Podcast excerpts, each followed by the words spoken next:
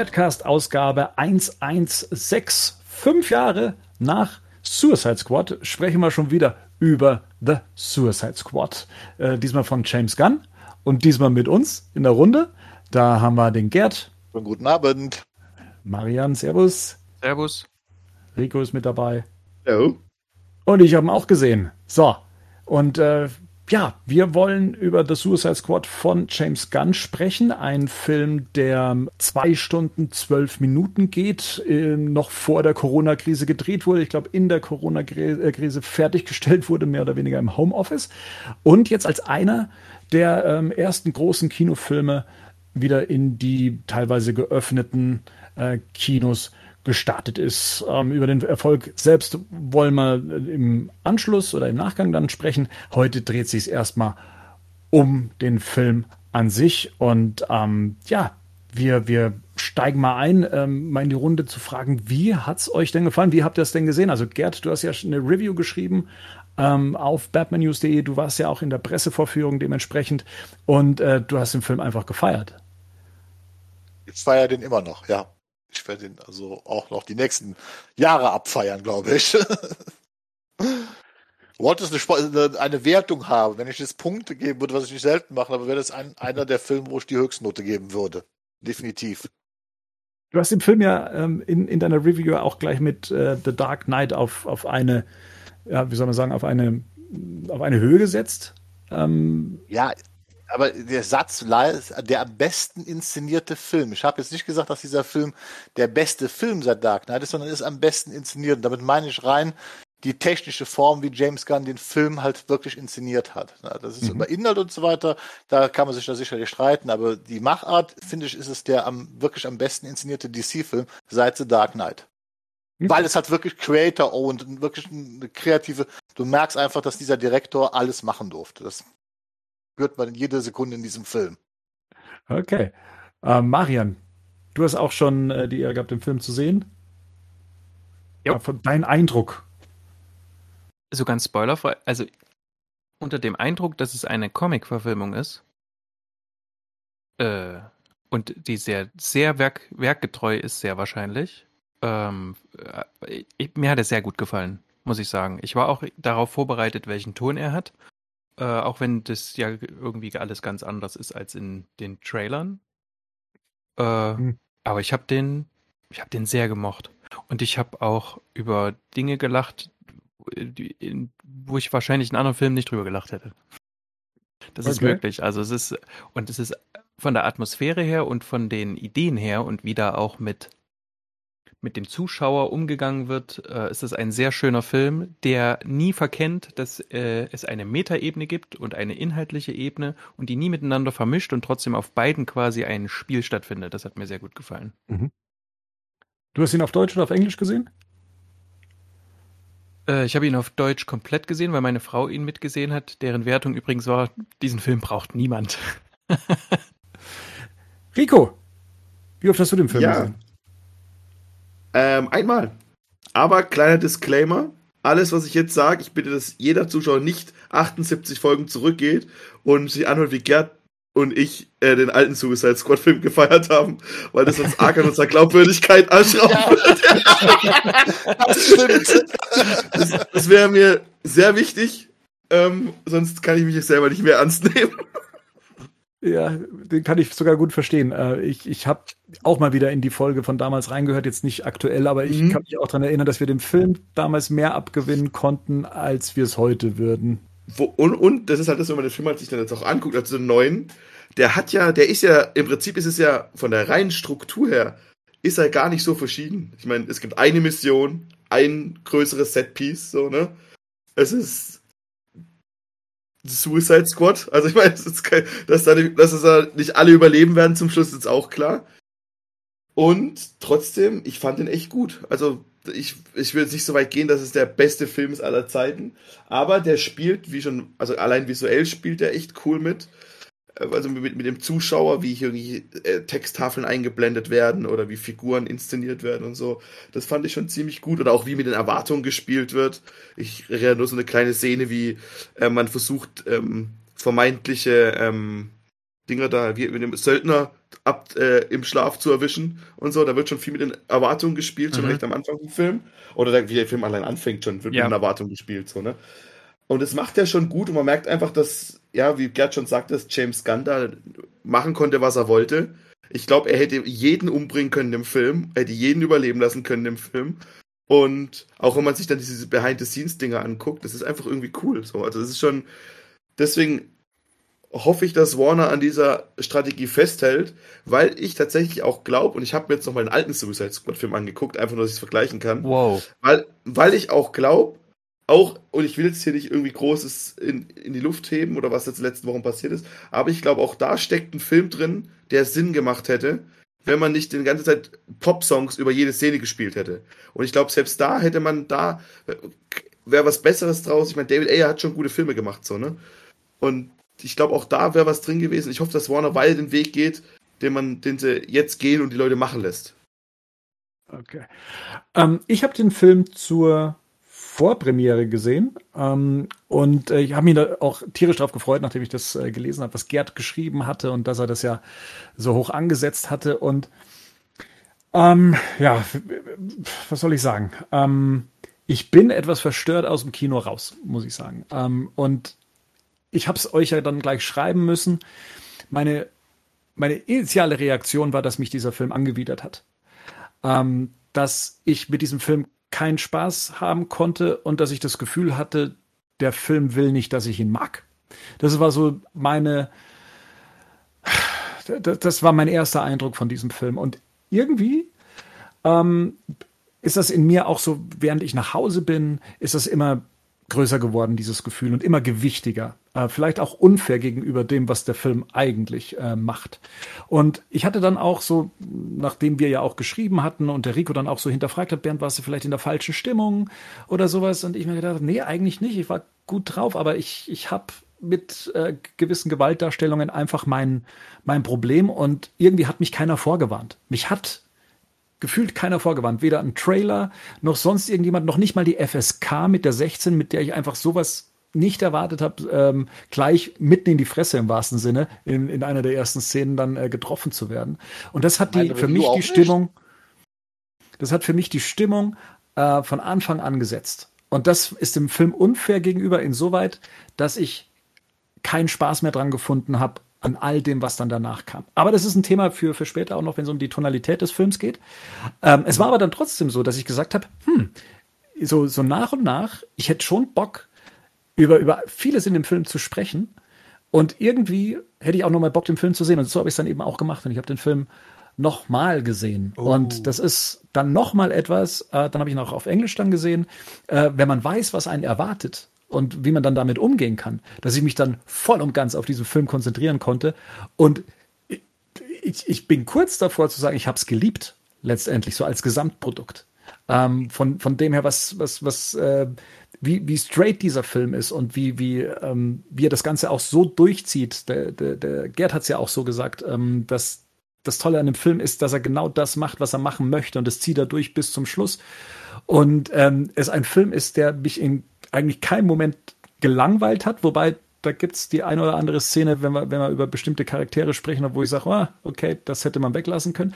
Aber grundsätzlich war das ein sehr unterhaltsamer Film, ähm, der, der letztendlich Spaß gemacht hat, sich anzugucken und dass das Ganze sich auch nicht wie irgendwie ein, ein Machwerk angefühlt hat, sondern eigentlich wie ein, wie ein gut gemachter, durch, gut durchdachter Film, bei dem alles stimmt, wenn man sich es genauer anschaut. Und das war für mich eine ganz interessante Erfahrung, ähm, den Film zweimal zu sehen und zweimal einen komplett unterschiedlichen Eindruck zu haben. Und ich weiß auch, glaube ich, inzwischen, woran es liegt, dass es mir so ging, ähm, dass, dass ich den Film im, beim ersten Mal überhaupt nicht mochte und es beim zweiten Mal äh, genießen konnte, mir diesen Film anzugucken. Das hat mich selbst an mir überrascht. Und ähm, normalerweise bin ich nicht jemand, der sagt, ich muss etwas zweimal gucken, um etwas zu mögen, aber hier in dem Fall war es, war es tatsächlich so. Ich mochte den Film letztendlich äh, echt gern. Ich kann dem äh, ganz viel abgewinnen, weil er ganz andere Qualitäten hat. Und ich muss halt einfach sagen, der Gewaltgrad hat mir einfach beim ersten Mal ähm, praktisch das Blut vor die Augen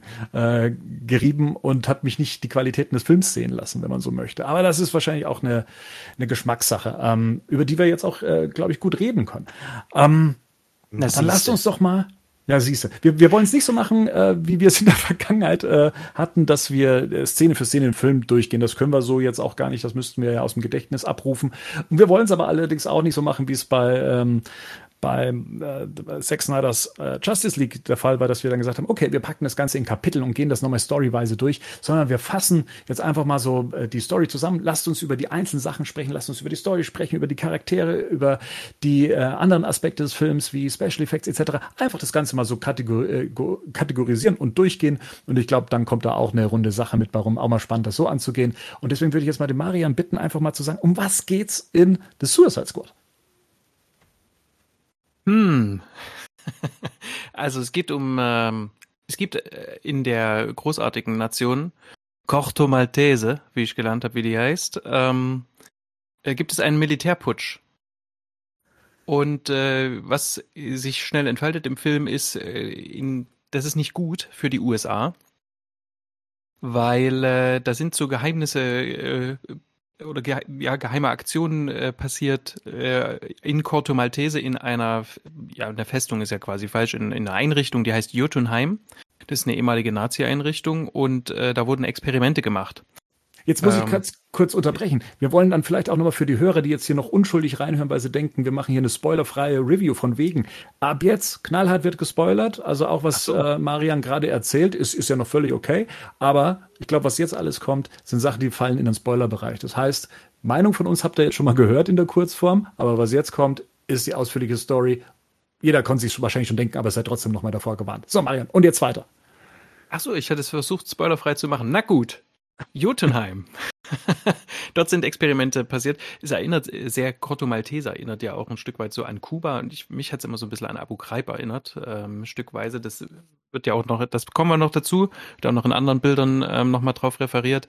Lerum Larum, Amanda Waller ist natürlich diejenige, die dafür sorgen soll, dass möglichst ähm, die USA dort, weil es ja eben eine, ein, einen Machtwechsel gab, möglichst dort äh, ihren Kopf aus der Schlinge bekommen. Es soll also eine Vertuschungsaktion geben. Und wen holt man sich da? Natürlich Verbrecher, äh, die nichts zu verlieren haben, außer ihr Leben, ähm, die im Grunde nur eines zu gewinnen haben, ihre Freiheit. Und Deshalb, ähm, damit die aber quasi keinen kein Quatsch machen, äh, kriegen die einen Chip in den Kopf eingepflanzt, wie auch im alten Suicide Squad-Film und wie man es aus den Comics kennt, ähm, den man explodieren lassen kann, äh, also namentlich durch Amanda Waller.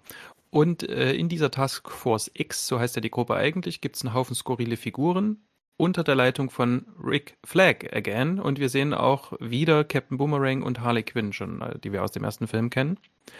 Und die machen sich dann eben auf äh, ja, Jotun äh, quasi die Geheimnisse zu verbergen und ähm, ja, einen Chip sollen die eigentlich holen, ne? Also, oder beziehungsweise einen Datenträger, wo die, wo das Nein, sie sollen es zerstören. Also der, Doch. sie sollen es komplett zerstören. Also soll nichts an die Öffentlichkeit dringen, was dort passiert genau. ist. Also doch Vertuschungsaktionen, genau. Ja. Ähm, und es entfaltet sich auf der Insel, als sie dort ankommen. Soll ich jetzt schon spoilern quasi? Do it. Äh, das, also die allererste Gruppe, die wir also auch vorgestellt bekommen, wo wir dann die einzelnen Figuren kennen, wo man schon merkt, okay, es findet ein, gewisses ähm, Matching mit diesen Personen miteinander statt. Also es würde schon etwas sozialer Kit quasi ausge, äh, ausgebreitet und man hat vor allem auch eine Figur besonders äh, kennengelernt, ähm, wo man denkt, das ist ein ganz harter Typ. Und äh, ganz schnell findet, äh, stellt man fest, ja, die sind verraten worden und es findet sofort ein riesengroßer ähm, Kampf am Strand von Corto Maltese statt. Die waren eher ein Ablenkungsmanöver, oder? Für das TV Task Force X2 genau. quasi. Genau. Und äh, ja, eigentlich schon am Anfang des Films sieht man ja, dass äh, äh, James Gunn ja relativ konsequent ist, indem er also diesen Vogel tötet und man, da, oh. Äh, und man davor sitzt und denkt, das nein. und der Vogel stirbt. Einen Canary. Genau. Und mhm. jeder ähm, kleine Vogel, am, fast jeder kleine Vogel am Strand stirbt auch. Unter anderem zu meinem großen Bedauern Captain Boomerang. Ja, Boomer. Und Javelin, den ich wirklich ja. ins Herz geschlossen habe. Ne? Deutscher Einfach, Schauspieler, ne? Deutscher Schauspieler. Den, weil ich den Schauspieler liebe, genau. ähm, Genau, und es, es, ist wirklich ein Desaster und dann wird quasi nochmal, ploppt quasi auf, ach nee, es gibt ja noch eine zweite Gruppe und dann werden die im Grunde genauso vorgestellt wie die erste Gruppe. Das ist im also Prinzip, muss man eigentlich es ist ein Vorfilm. James Gunn belebt ja. doch die Tradition des Vorfilms, weil das Witzige ist, du sagst ja mit dem Vogel, das habe ich auch in meinem Review geschrieben, nach zwei Minuten wird dieser kleine Vogel in Großaufnahme kaputt gemacht. Und dieser Vorfilm endet ja mit einem kleinen Vogel auf dem Hals eines vormals vermeintlich taffen Typen, ja, genau. wie, er doch, wie er doch dann genüsslich das Fleisch rauspickt. Ne? Und das ist so nach einer Viertelstunde ist dieser erste Film vorbei. Und tatsächlich, wenn ich mir den Film sich noch das zweite Mal angucke, merkt man, man bräuchte den tatsächlich gar nicht. Man könnte auch wirklich damit einsteigen, wo die zweite Gruppe an den Strand kommt, weil man erfährt dann immer noch, was vorher passiert ist. Ne? Also es ist wirklich das ganz klassische Prinzip eines Vorfilms, wo wir ein Foreshadowing bekommen und auch sehr schön, sofort am Anfang, die erste Aufnahme ist in der Pfütze gefilmt. Da sehen wir Schlieren in der Pfütze. Mhm. Diese mhm. Schlieren spiegeln sich später und daraus bildet sich dann das Blut das Warner Brothers Presence, wenn der da schreibt. Das ist exakt die gleiche Einstellung. Das ist wie James, das ist die Art, wie James Gunn Filme macht und Foreshadowing betreibt und das auch äh, im Kreis wieder auflöst am Ende. Das ist also exakt das Gleiche. Wie, wie ging es euch denn da? Also ich wusste ja von der Story an sich nichts und ich bin immer davon ausgegangen, dass irgendwie alle namhaften Leute, die wir bis dahin eigentlich äh, wussten, und damit hat man ja auch in der Promo gespielt und die ganzen Characters vorgestellt, dass die auch den gesamten Film über, also dass sie sterben werden, davon konnte man ausgehen, mhm. aber dass, dass es dann so ein kleiner Mindfuck war in dem Moment, dass man gleich mal eine ganze Truppe rausschickt und die dann gleich erstmal äh, komplett auflöst und dann eigentlich die richtige ja. Suicide Squad und zwar in genau in diesem Moment dann auch der Titel eingeblendet wurde, als die eigentliche mhm. Suicide Squad an den, an den Strand kam. Das, das fand ich schon äh, sehr genial. Also auch so von, von der Promo rein in den Film fand ich, fand ich das cool. Und ich hatte immer, ähm, wie hieß der, äh, der, der Charakter Savard? Ähm, ich dachte immer, ja, ja. das wäre das wird jetzt alles aus seiner Sicht erzählt. Der gesamte Film wird aus seiner Sicht erzählt. Und ähm, weil man mit ihm einsteigt und weil die Geschichte mit dem Vogel und man lernt seine Fähigkeit kennen und er kommt an den Strand und er hat, äh, man, man sieht den Horror in seinen Augen mit all dem, was da äh, an dem Strand passiert. Und, ähm, und im nächsten Moment ziehen sie das halt eben komplett durch, dass man dann auch demonstriert bekommt, was passiert denn mit jemandem, der jetzt zum Beispiel desertiert und dann zurückschwimmen möchte und dass eben ne, die unter dem Druck stehen, dass einem halt da mal der Kopf weggeblasen äh, wird. Ähm, und das alles irgendwie schon in den ersten paar Minuten erzählt und den Ton gesetzt. Und auch keiner ist sicher. Besonders auch Charaktere wie äh, Captain Boomerang. Ähm, mhm. Von dem ich tatsächlich mir dann schon traurigerweise gedacht habe, den hätte ich eigentlich schon noch mal gern äh, länger gesehen, auch wenn ich vom, vom Schauspieler selbst beziehungsweise von seinen Rollen davor ja nie so der Fan war, aber mir eher schon im letzten Suicide Squad gut gefallen hat und jetzt hier leider ja so ein bisschen durchlöchert und zersiebt war.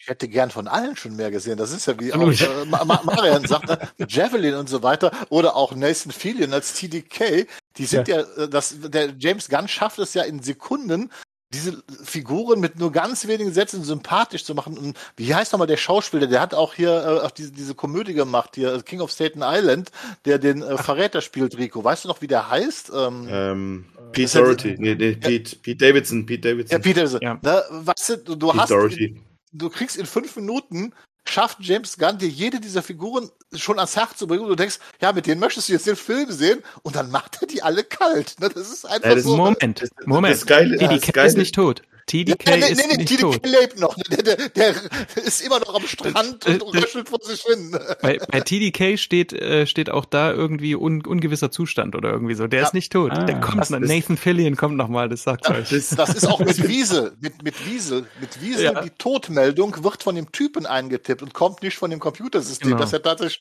deswegen ist das sind so die kleinen Details, die wir dann so irgendwann mal mitbekommen in diesem Film. Ja, das also, aber das setzt der Charakter Entschuldigung, Wiesel, Wiesel war der Charakter, weil man es gerade noch anspricht. Also mit dem konnte ich am wenigsten anfangen. Ah, ich also war so froh, dass er tot war, der ist so eklig.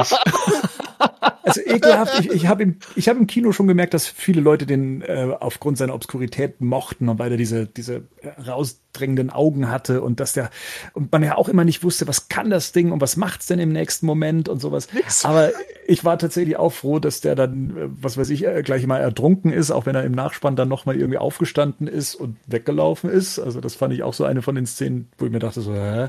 Äh, also eigentlich jetzt auch noch, wo ich sage, okay, was heißt das? Kommt da noch was oder nicht. Äh, ganz strange. Aber Wiesel fand ich da jetzt am, am uninteressantesten. Tatsächlich, dass mir äh, so Nathan Fillion, ähm, der ist mir auch leider nicht so präsent gewesen. Ne? Den hätte ich mir jetzt tatsächlich dafür den Film ja, ja auch. Aber, aber der ist ja auch der unnötigste der, der, der, hat ja die beschissenste Kraft, die es gibt von allen. Ja, den also Typ ins gar Gesicht nicht. zu watschen, das kann ja gar nichts.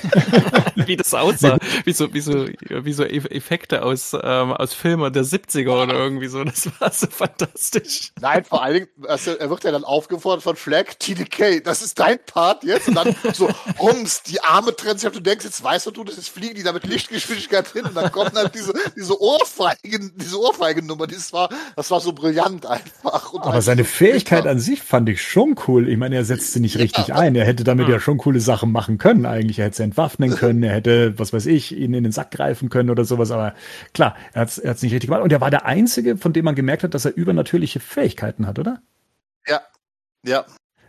Weil der Rest, mal, äh, auch hier, wie heißt die, die, äh, die, die Mongal zum Beispiel, Unge ja, Hubsch, ja. Hubschrauber hochgesprungen, konnte nicht viel. Ähm, ja, dann, na ja, Jetzt Superkräfte halt, die ist schon ne? sehr stark. ja. ja, war das ihre Ja, Stärke? und die anderen- also, Ja, die Ja. hat Superkräfte, das ist Ja. die Tochter von Mongol. Ja, ja, eben. Ja, ja.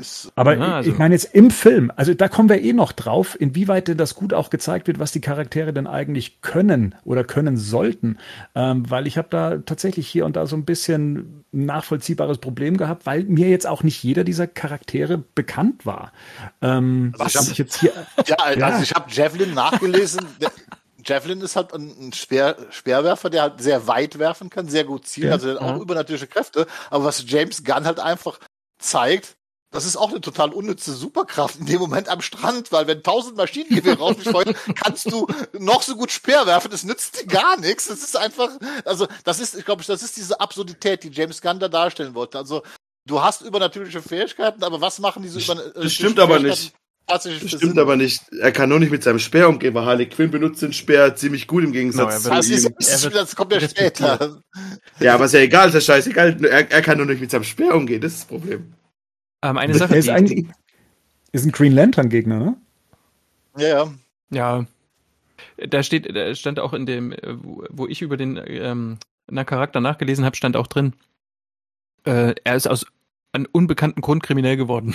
also so, so, so, solche Figuren sind das. Die haben solche Comic Origins quasi. Der ist dann halt kriminell. Das ist irgendwann aus den 70ern, fertig. Hier, Green Lantern brauchen wir einen Deutschen, der kann Speer werfen, der kommt, das ist der Olympionik. Fertig. Ich, ich glaube, in der deutschen Synchro wurde ein Schwede, wenn man das äh, so rausgehört hat. Da Mhm. hat er so ein bisschen ein, ein, so, so ein bisschen Spitzen ähm, oder dänischen Dialekt dann eben bekommen oder Akzent du? bekommen. Ja, also sie haben schon so ein bisschen sein, es haben sie es ein bisschen übertrieben mit ihm. Ja. naja, Hat er sich was- nicht was selber synchronisiert? Hat er sich nicht selber synchronisiert, der Nee, Labor? Weil er redet auch schon so ein bisschen komisch. Also Ja, aber ich hatte generell- Im, Im Deutschen, ne? Genau. Ja, im Mhm. Interview mit ihm gesehen, da habe ich auch gedacht, warum hat er sich nicht selber, weil er spricht, wie du schon sagtest, schon also irgendwie so amerikanisch mit deutschem Akzent oder umgekehrt. Ne, Das, Deutsch. das, der Stand-Up-Comedian in den USA. Aber, aber, der, aber, es der ist ist, aber er hat es nicht selbst gemacht, das finde ich eigentlich schade, weil wie gesagt, also dem seine Stimme hörte sich schon besser an, also die Deutsche in dem Interview, die ich gehört habe. Naja, Ich will nochmal auf, auf eine Sache zurückkommen, die, die Bernd Mhm. gesagt hat, ähm, mit Michael Rooker. Wie, wie hieß der? Ähm, Savant. Avant, ja. Mhm.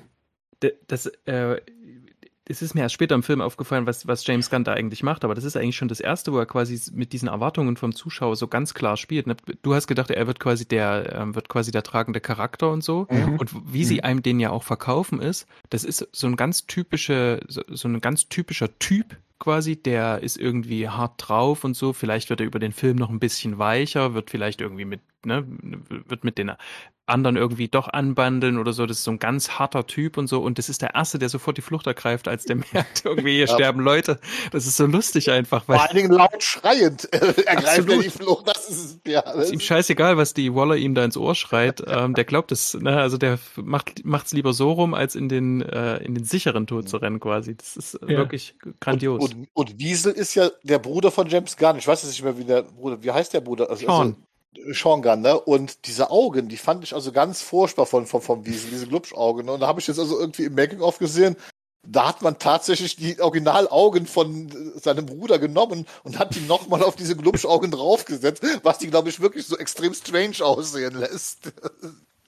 der, der beruht doch auf irgendeiner Cartoon-Figur, dass er so zerfetzt aussieht, ne?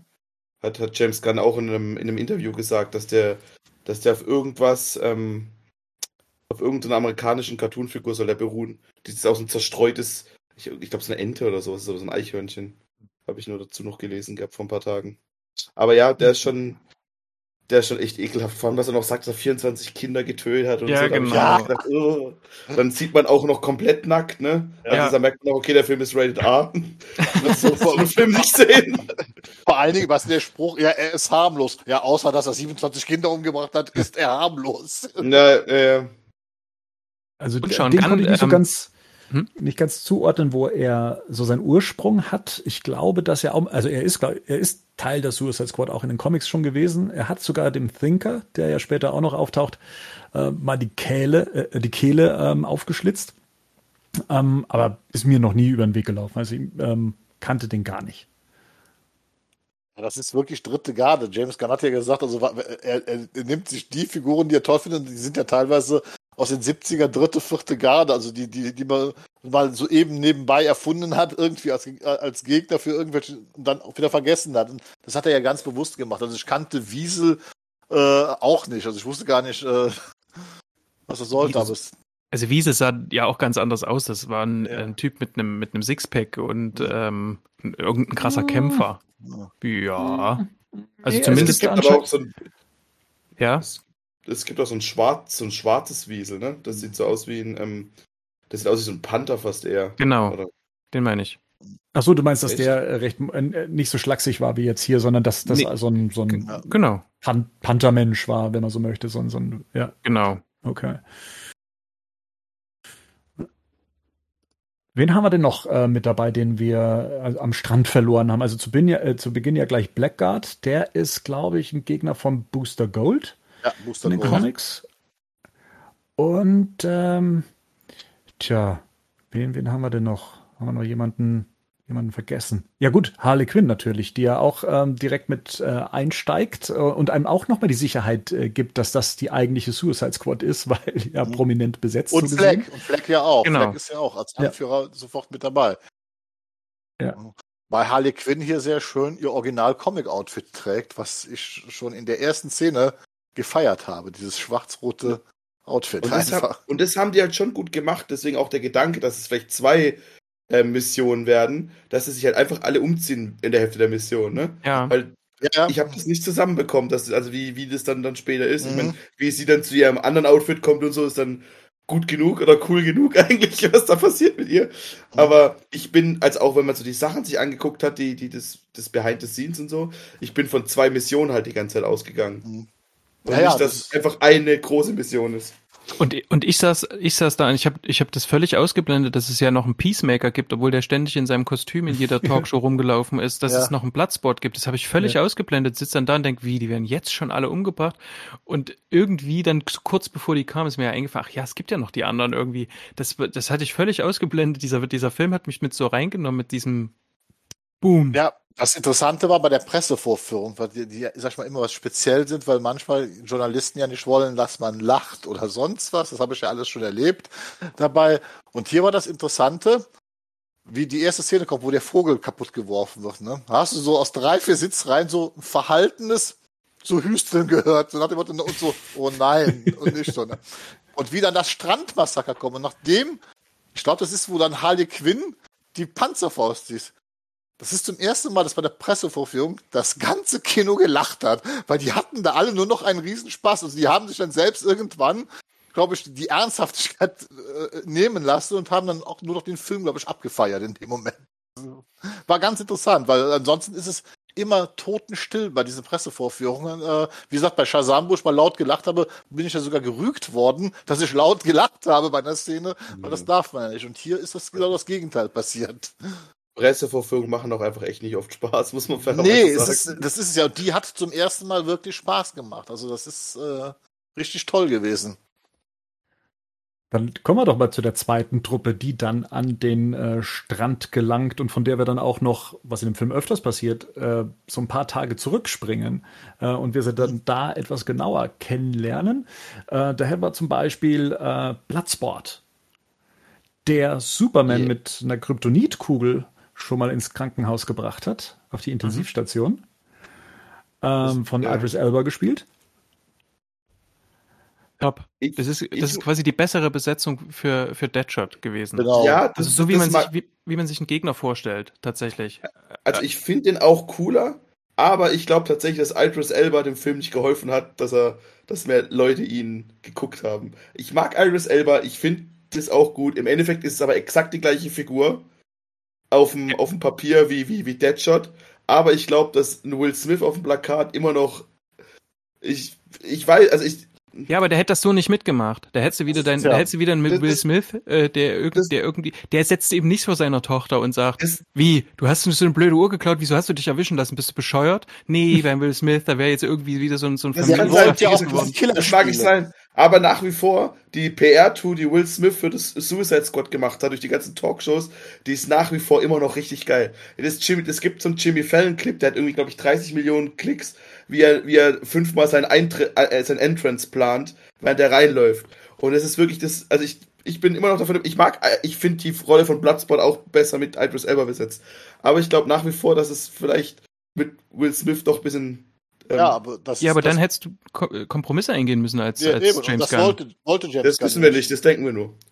Nee, ja, aber äh, ja, also der kann, du kannst ja quasi bei, bei Interviews durchlesen mit Regisseuren, die mit Will Smith gearbeitet haben Ja. oder Will Smith selber fragen, was, was der für Fi Figuren darstellen will. Er hat sich ja Also schon das ist beim, beim, beim ersten Film geweigert. Eine der ersten Sachen beim ersten Suicide Squad, warum er umgeschrieben werden musste, war, weil Will Smith nicht die Rolle spielen wollte, wie David Ayer sie geschrieben hat, weil er wollte keinen eiskalten Killer spielen.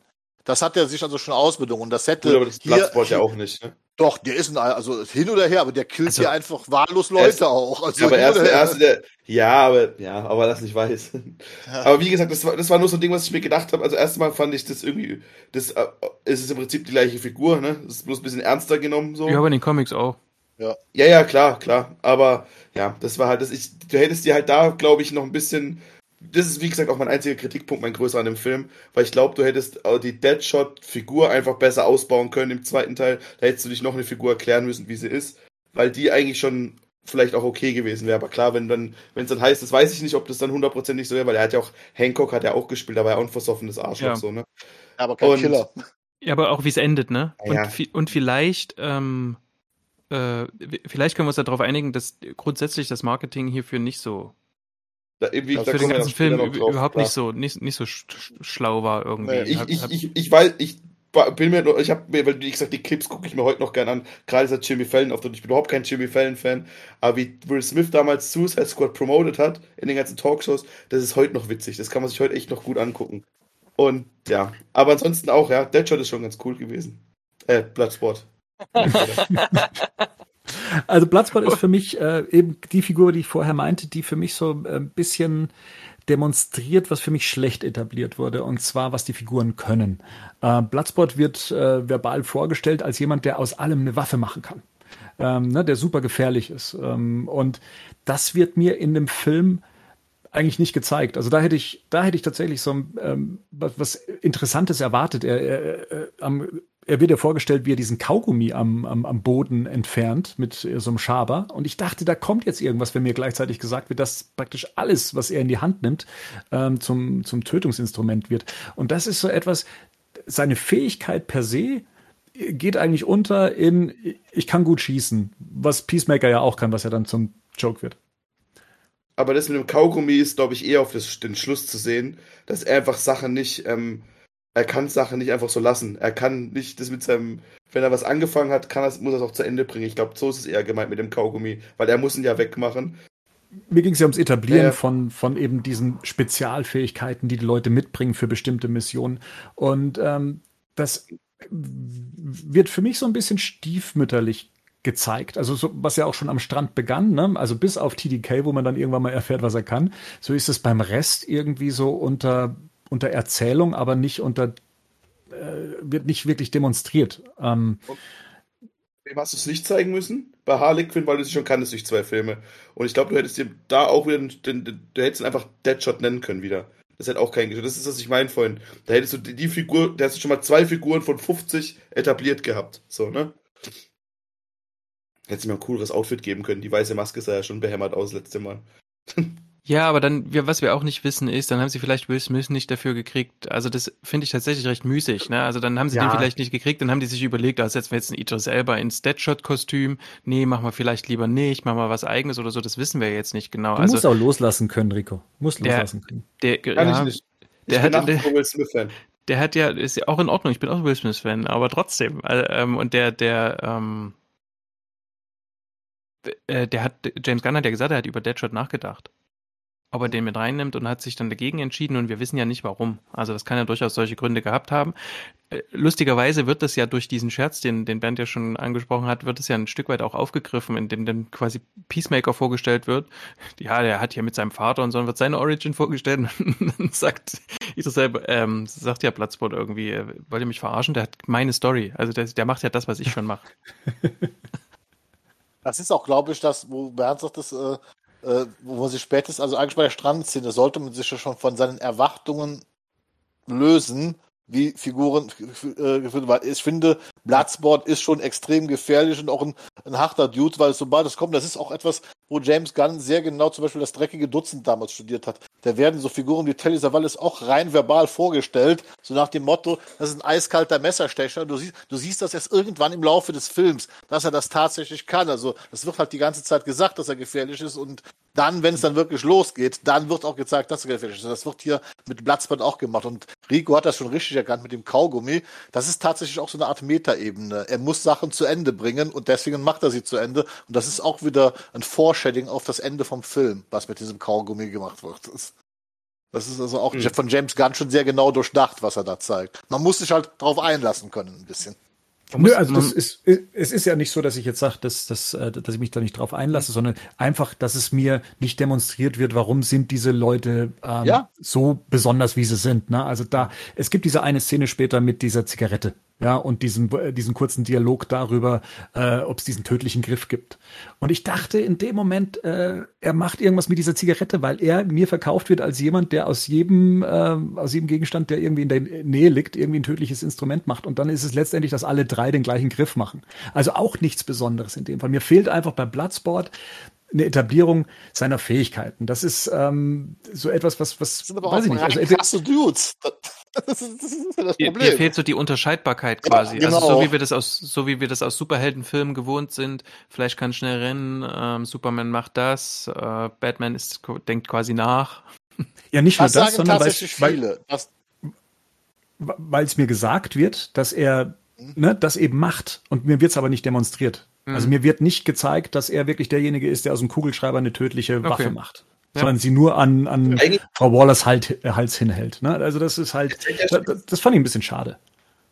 Es hätte ja schon gereicht, wie man sieht, dass Superman vom Himmel holt. Das wäre schon gut genug gewesen. Hätte es ja schon machen können eigentlich. Also die Tief, oder? Das wäre ja Ja. schon, das hätte ja schon gereicht, um ihn als Badass zu zeigen.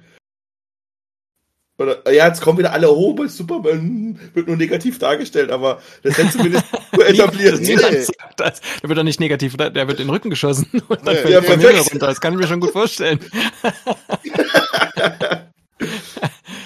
ja, aber ich, ich, ich, ich weiß schon, was Bernd meint, vor allem, weil er halt somit die titelgebende Figur halt so ist, ne? Oder die Hauptfigur. Wenn, zumindest, ich meine, im Endeffekt gibt es halt vier, drei oder vier Hauptfiguren, aber alle haben irgendwie so eine bessere, besseren Arc irgendwie so im Film als Deadshot dann vielleicht auch. Äh, Bloodsport, ey fuck. Bloodsport eigentlich Ja, halt. ich meine, Peacemaker ist jetzt auch nicht viel äh, besser, was, was die Darstellung dessen eben angeht. Sie Aber sind der halt kriegt eine relativ Serie. gleich. Er kriegt noch eine Serie, genau. Er hat auch die bessere Unterhose, glaube ich. Ähm, Also Bla Bloodsport ist aber der, einer der bestcharakterisiertesten Leute, die über, über den musste ich so im Nachhinein immer manchmal so, wenn so ein Witz nochmal so nachkommt, wie der sich, wie der sich über King Shark ständig aufregt, ist das, das, das hat mich wirklich zum Lachen. Da saß ich neulich im Auto und hab da drüber, das, das, der, der, der Schnurrbart sieht scheiße aus oder das Männchen sieht überhaupt nicht aus wie ich oder so. Das ist so, das ist so, wie so Zwölfjährige reagieren würden, aber es gibt tatsächlich Erwachsene, die genau so auf Sachen reagieren. Das ist so Nein, allem- lustig. ja. Ich wollte gerade sagen, und Idris Elba, jeder Satz, den er bekommt, der ist in sich einfach toll. Das ist. Das Ich meine, Peacemaker. Ja, ja, Peacemaker ist ja, das ist noch, noch, noch besser. John Cena kommt gleich noch drüber. Das Du hast, du hast ihn schon angesprochen. King Shark, äh, der wird uns ja da auch dann äh, vorgestellt nach Peacemaker dann. Ähm, jetzt, ich kann mich nicht mehr so ganz dran erinnern, in, my, in Comic-Stories irgendwie miterlebt zu haben. Und er wird ja hier als so eine, auch als eine Comicfigur dargestellt, ähm, als eine ganz absurde. Ist das in den Comics eine ernsthafte Figur? Also ist das eine Killerfigur? Also eine, eine ernsthafte Killerfigur? Ähm, ich kenne den nur aus der Flash-Serie als Comic kommt er mir als Nebenfigur so vor und ich kenne ihn aus dem Assault on Arkham Film. Und da ist er immer schon so ein deutlich, ähm, also ernst zu nehmen da und nicht ja. so ein, ich meine, den, ich meine, ich habe vor zwei Sachen Angst auf der Welt. Die eine Sache will ich nicht sagen, weil ich zu persönlich und die zweite Sache sind Haie. Also ich finde Haie schon echt, puh. Von denen ist das ein Hai immer knuddeln. Nee, das, das erzähle ich euch im Nachgespräch. Aber auf jeden Fall, ähm, und das ist halt wirklich was, wo ich sage, Alter, der, ich meine, der ist ja wirklich richtig knuffig so, ne? Und das ist ja. und das denkt man so am Anfang gar nicht. Aber auch so, wie er dann so ist und das mit dem Schnurrbart und so. Und das ist halt das, das ist halt wieder diese, ich will jetzt nicht brillant sagen, aber sonst sagt's Gerd von James Gunn, der kann einfach Figuren gut miteinander interagieren lassen. Weißt du, der kann auch Sachen aufbauen im Film und das schafft er bei King Shark schon ziemlich gut, finde ich so. Ne? Am Anfang denkst du so, ja, das geht auch, kann leicht in die, in die, das ist, ähm, nervig wird, wie es auch bei Harley Quinn der Figur wäre, mhm. wo es mhm. leicht nervig gehen kann, aber er kriegt immer noch rechtzeitig die, die Kurve, dass man dann auch ähm, irgendwie die Figuren dann trotzdem irgendwie gern hat. Und die machen ja wirklich schlimme Sachen in dem Film. Also, ne, also ich meine, King Shark beißt einen den Kopf ab und zerreißt einen und so, aber trotzdem kriegt er es irgendwie hin, dass man doch wieder zurückkommt und sagt, ah. Ja. Ja, nein, also das Coole ist, ja, ja, ja das, das, das, Coole ist, was James Gunn eigentlich macht, man nennt ihn nur einmal King Shark, das ist am Anfang, Amanda Waller. Und danach wird er mit seinem Namen angeredet, den ganzen Film über, Nanai. Der wird nie mehr King Shark genannt, der wird immer Nanai genannt. Das ist ein ganz wichtiger Trick, um so eine Figur schon sympathischer zu machen. Und dann bekommt er natürlich noch diese einfache Backstory. Ist quasi der letzte seiner Art, der keine Freunde hat und so weiter. Und dann, was ich hier sagen muss, ich mag die deutsche Synchro sehr, aber Sylvester Stallone spricht im yeah. englischen Original und der gibt den im Englischen so viel mehr. Also das ist, wenn äh, allein schon diese erste Szene, wo mit dieser also mit dieser Hand, dieses Hand, aber vorher liest ja dieses Buch, ne? Und wenn Sylvester Stallone das in seinem Dialekt, also mit, seinem Slang, oh. das so, ja, äh, so wiedergibt, also Stallone verleiht dem wirklich mit seiner Stimme richtig Seele im englischen Original. Das kommt wesentlich besser als Ey, im Deutschen. Das ist, und ganz im Ernst, das CGI, ich meine, das ist bei Wiesel schon richtig gut, finde ich. Ja. ja. Aber bei King Shark, das ist, ja. also das ist wirklich Hammer. gut. Hammer. Und, also, also ich meine, der wird ja von diesem Typ gespielt im Film, also es ist Dobby, äh, Dobby, Doppelboot, äh, Double, Buddy Double, mein Fehler. Das wird ja von diesem Typ gespielt, der die ganze Zeit bei Amanda Waller im Büro sitzt, von diesem Rothaarigen, ne? Ja, ja, richtig. Der, spielt, der, der macht ja dieses Stand-in für King Shark. Mhm. Aber ich finde, das CGI von King Shark ist wirklich richtig, richtig gut. Generell das CGI im Film ist gut, aber bei ihm, also das finde ich schon, das haben die schon gut gemacht. Das, da braucht sich ein Hulk oder so nicht dahinter verstecken. Nee, ganz im Gegenteil. Mal also, gleichsetzen würde als große. CGI-Figur, die im Film zu sehen ist, ne? Der ist komplett von vorne bis hinten, wenn du ihn siehst, äh, effekttechnisch auch die Haut, wie sie die strukturiert haben, mit nachher, wenn sie nah dran gehen und so weiter. Und ich weiß nicht, ich habe schon im Aquarium so echte Haie gesehen, da sieht man auch diese, diese Raspelhaut bei richtigen Haien in so Aquarien wie das, das haben die so perfekt getroffen. Der ist also auch, auch von, von der Lichtsetzung her, gehört damit zum Besten, was man an CGI-Charakteren äh, zurzeit auf der Leinwand sehen kann. Da gibt's überhaupt nichts dran auszusetzen. Hm. Und ich mochte ihn also, halt. Ich, ich bin da, also bei ihm, also es gibt ja diese eine Szene, wo er in diesem Aquarium drin steht und seine Dom Friends findet ähm, und den dann so hinterherläuft. Und ähm, ich finde ihn auch von, von der Gestaltung her und von, von, den, von, von den Texturen und so weiter, finde ihn großartig. Ich finde aber diesen Bewegungsapparat überzeugend ähm, darzustellen immer noch schwierig. Also das sieht mir, in dem Moment entzaubert es mich einfach, weil das immer nach CGI dann in dem Moment aussieht. Aber das scheint wohl äh, noch längere Zeit ein Problem zu sein, solche Figuren ähm, ja mit dem richtigen Und Gewicht. Das wird immer ein Problem sein. Ich glaube, es wird immer so ein Problem sein, weil es einfach solche Figuren halt nicht gibt und du weißt halt einfach von vornherein, das ist halt nicht äh, kann nicht funktionieren. Nein, aber wie gesagt, ich finde das mit dem Namen sehr schön. Also es hat mir auch immer gut ja. gefallen, weil sie, sie reden immer mit diesem Namen an und auch mit diesem, selbst mit dem, und sie behandeln ihn gleichberechtigt. Also wie diese Funkübertragungen kommen, ne? Wie sieht's aus? Und er dann dann Vogel sagt und Fleck nur, na na, halt dich raus aus dem Funkverkehr. Ne? So, als ob das das Normalste der Welt wäre, dass dieser Heim im Funkgerät da steht und irgendetwas beobachtet. Hat Peacemaker eigentlich einen Namen? Einen echten? Der genannt wird? Ach, ob er genannt wird?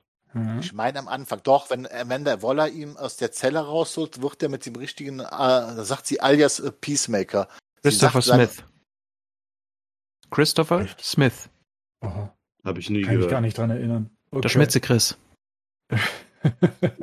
ein Charakter, Doch, der dann vorgestellt wird äh, und der mir sehr gut gefallen hat, auch den gesamten Film über für mich auch so das Herz des ganzen Films ist. Ich glaube, das wird, werden wohl die meisten auch äh, so sehen, weil es auch so angelegt äh, ist, ist, ist Redcatcher 2. Mhm.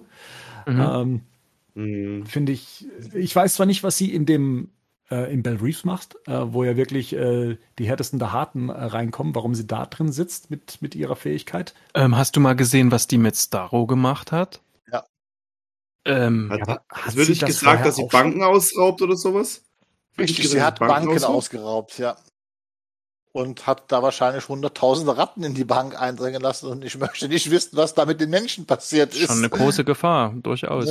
Das ist also äh, nicht ohne aber eine, also eine sehr schöne Figur auch, auch zu ihren, auch wenn das dann teilweise, ich meine, ihr Vater wird gespielt von Taika Waititi, also Red, ja. Red Catcher One. Liebe es, Taika Waititi. Ja. Sehr schön. Die Musik, die dann auch mal kommt dazu, dieses, ja. äh, es, man direkt, warum auch immer, muss ich direkt an Paris denken, direkt, wenn das dann kommt. Ja. Diese, diese, diese Und die wollte James Gunn eigentlich töten am Ende. Ja. Und hat sich dann auf Polka Dot Man umge was auch eine Frechheit ist übrigens. Umges umgeswitcht. Den, den, den, für den habe ich auch einen großen, großen Platz in meinem Herzen. Ja, ich auch. Das ist Wie der gestorben ist, ist eine Frechheit einfach. Ja, das stimmt. Aber erwartbar, finde ich. Ähm, dass er, dass er gestorben ist. Und äh, auch ein bisschen wie und in welcher Szene auch.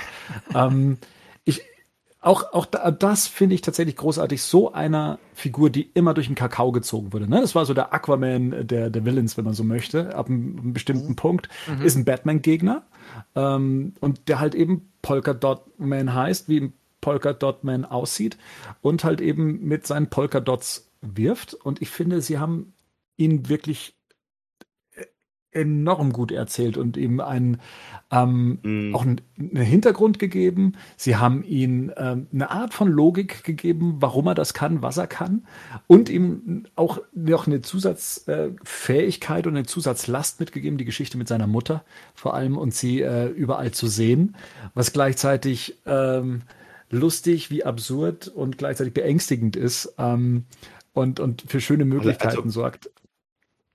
Also erstmal, den, wenn man den ganzen Suicide Squad als seine Mutter, ich meine, er sieht alle Figuren alle als seine Mutter. Und es ist, das ist zweimal schon richtig witzig. Einmal, wenn er den Suicide Squad sieht und dann zum Schluss, wenn er Starro als seine Mutter sieht.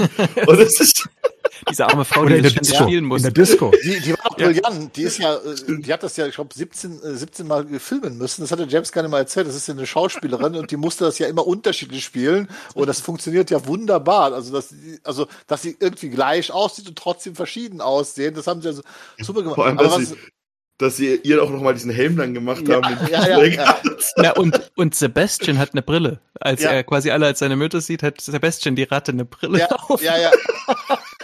Und was und? ich auch toll fand, das ist, was Bernd sagte, Polka Dot Man, habe ich auch immer so gesagt, der Name ist schon in Anführungsstrichen bescheuert früher, aber das ist, was wir bei dem gemacht haben, sobald der zum ersten Mal diese Dinger wirft und du merkst, was er damit anrichten kann, dann denkt man plötzlich ganz anders darüber, was er kann, weil das ist echt fies, was die Dinger machen. Ne? Und so weiter. Ich glaube, das hat James Gunn auch ganz bewusst so gemacht hier, also aus dieser lächerlichen Figur was ganz gefährliches, also was sie kann, dass es ganz gefährlich ist was ich hier James Gunn ganz hoch anrechne, das ist mir jetzt bei der zweiten Sichtung auch nochmal aufgefallen, ähm, wie ernst er äh, die Figuren in ihren Momenten nimmt, wenn sie dann ihren Hintergrund erzählen. Sei es jetzt äh, eben Redcatcher 2, sei es äh, Polka Dot Man. Das wäre für ich muss es leider so sagen, für Marvel gefundenes Fressen, direkt nach diesen Geschichten, die sie da erzählen, dann irgendwie einen Joke drauf zu äh, hauen, bevor es irgendwie zu ähm, äh, zu ernst wird oder bevor man als Zuschauer zu sehr mitgenommen wird oder dass man sagt, man muss das jetzt irgendwie brechen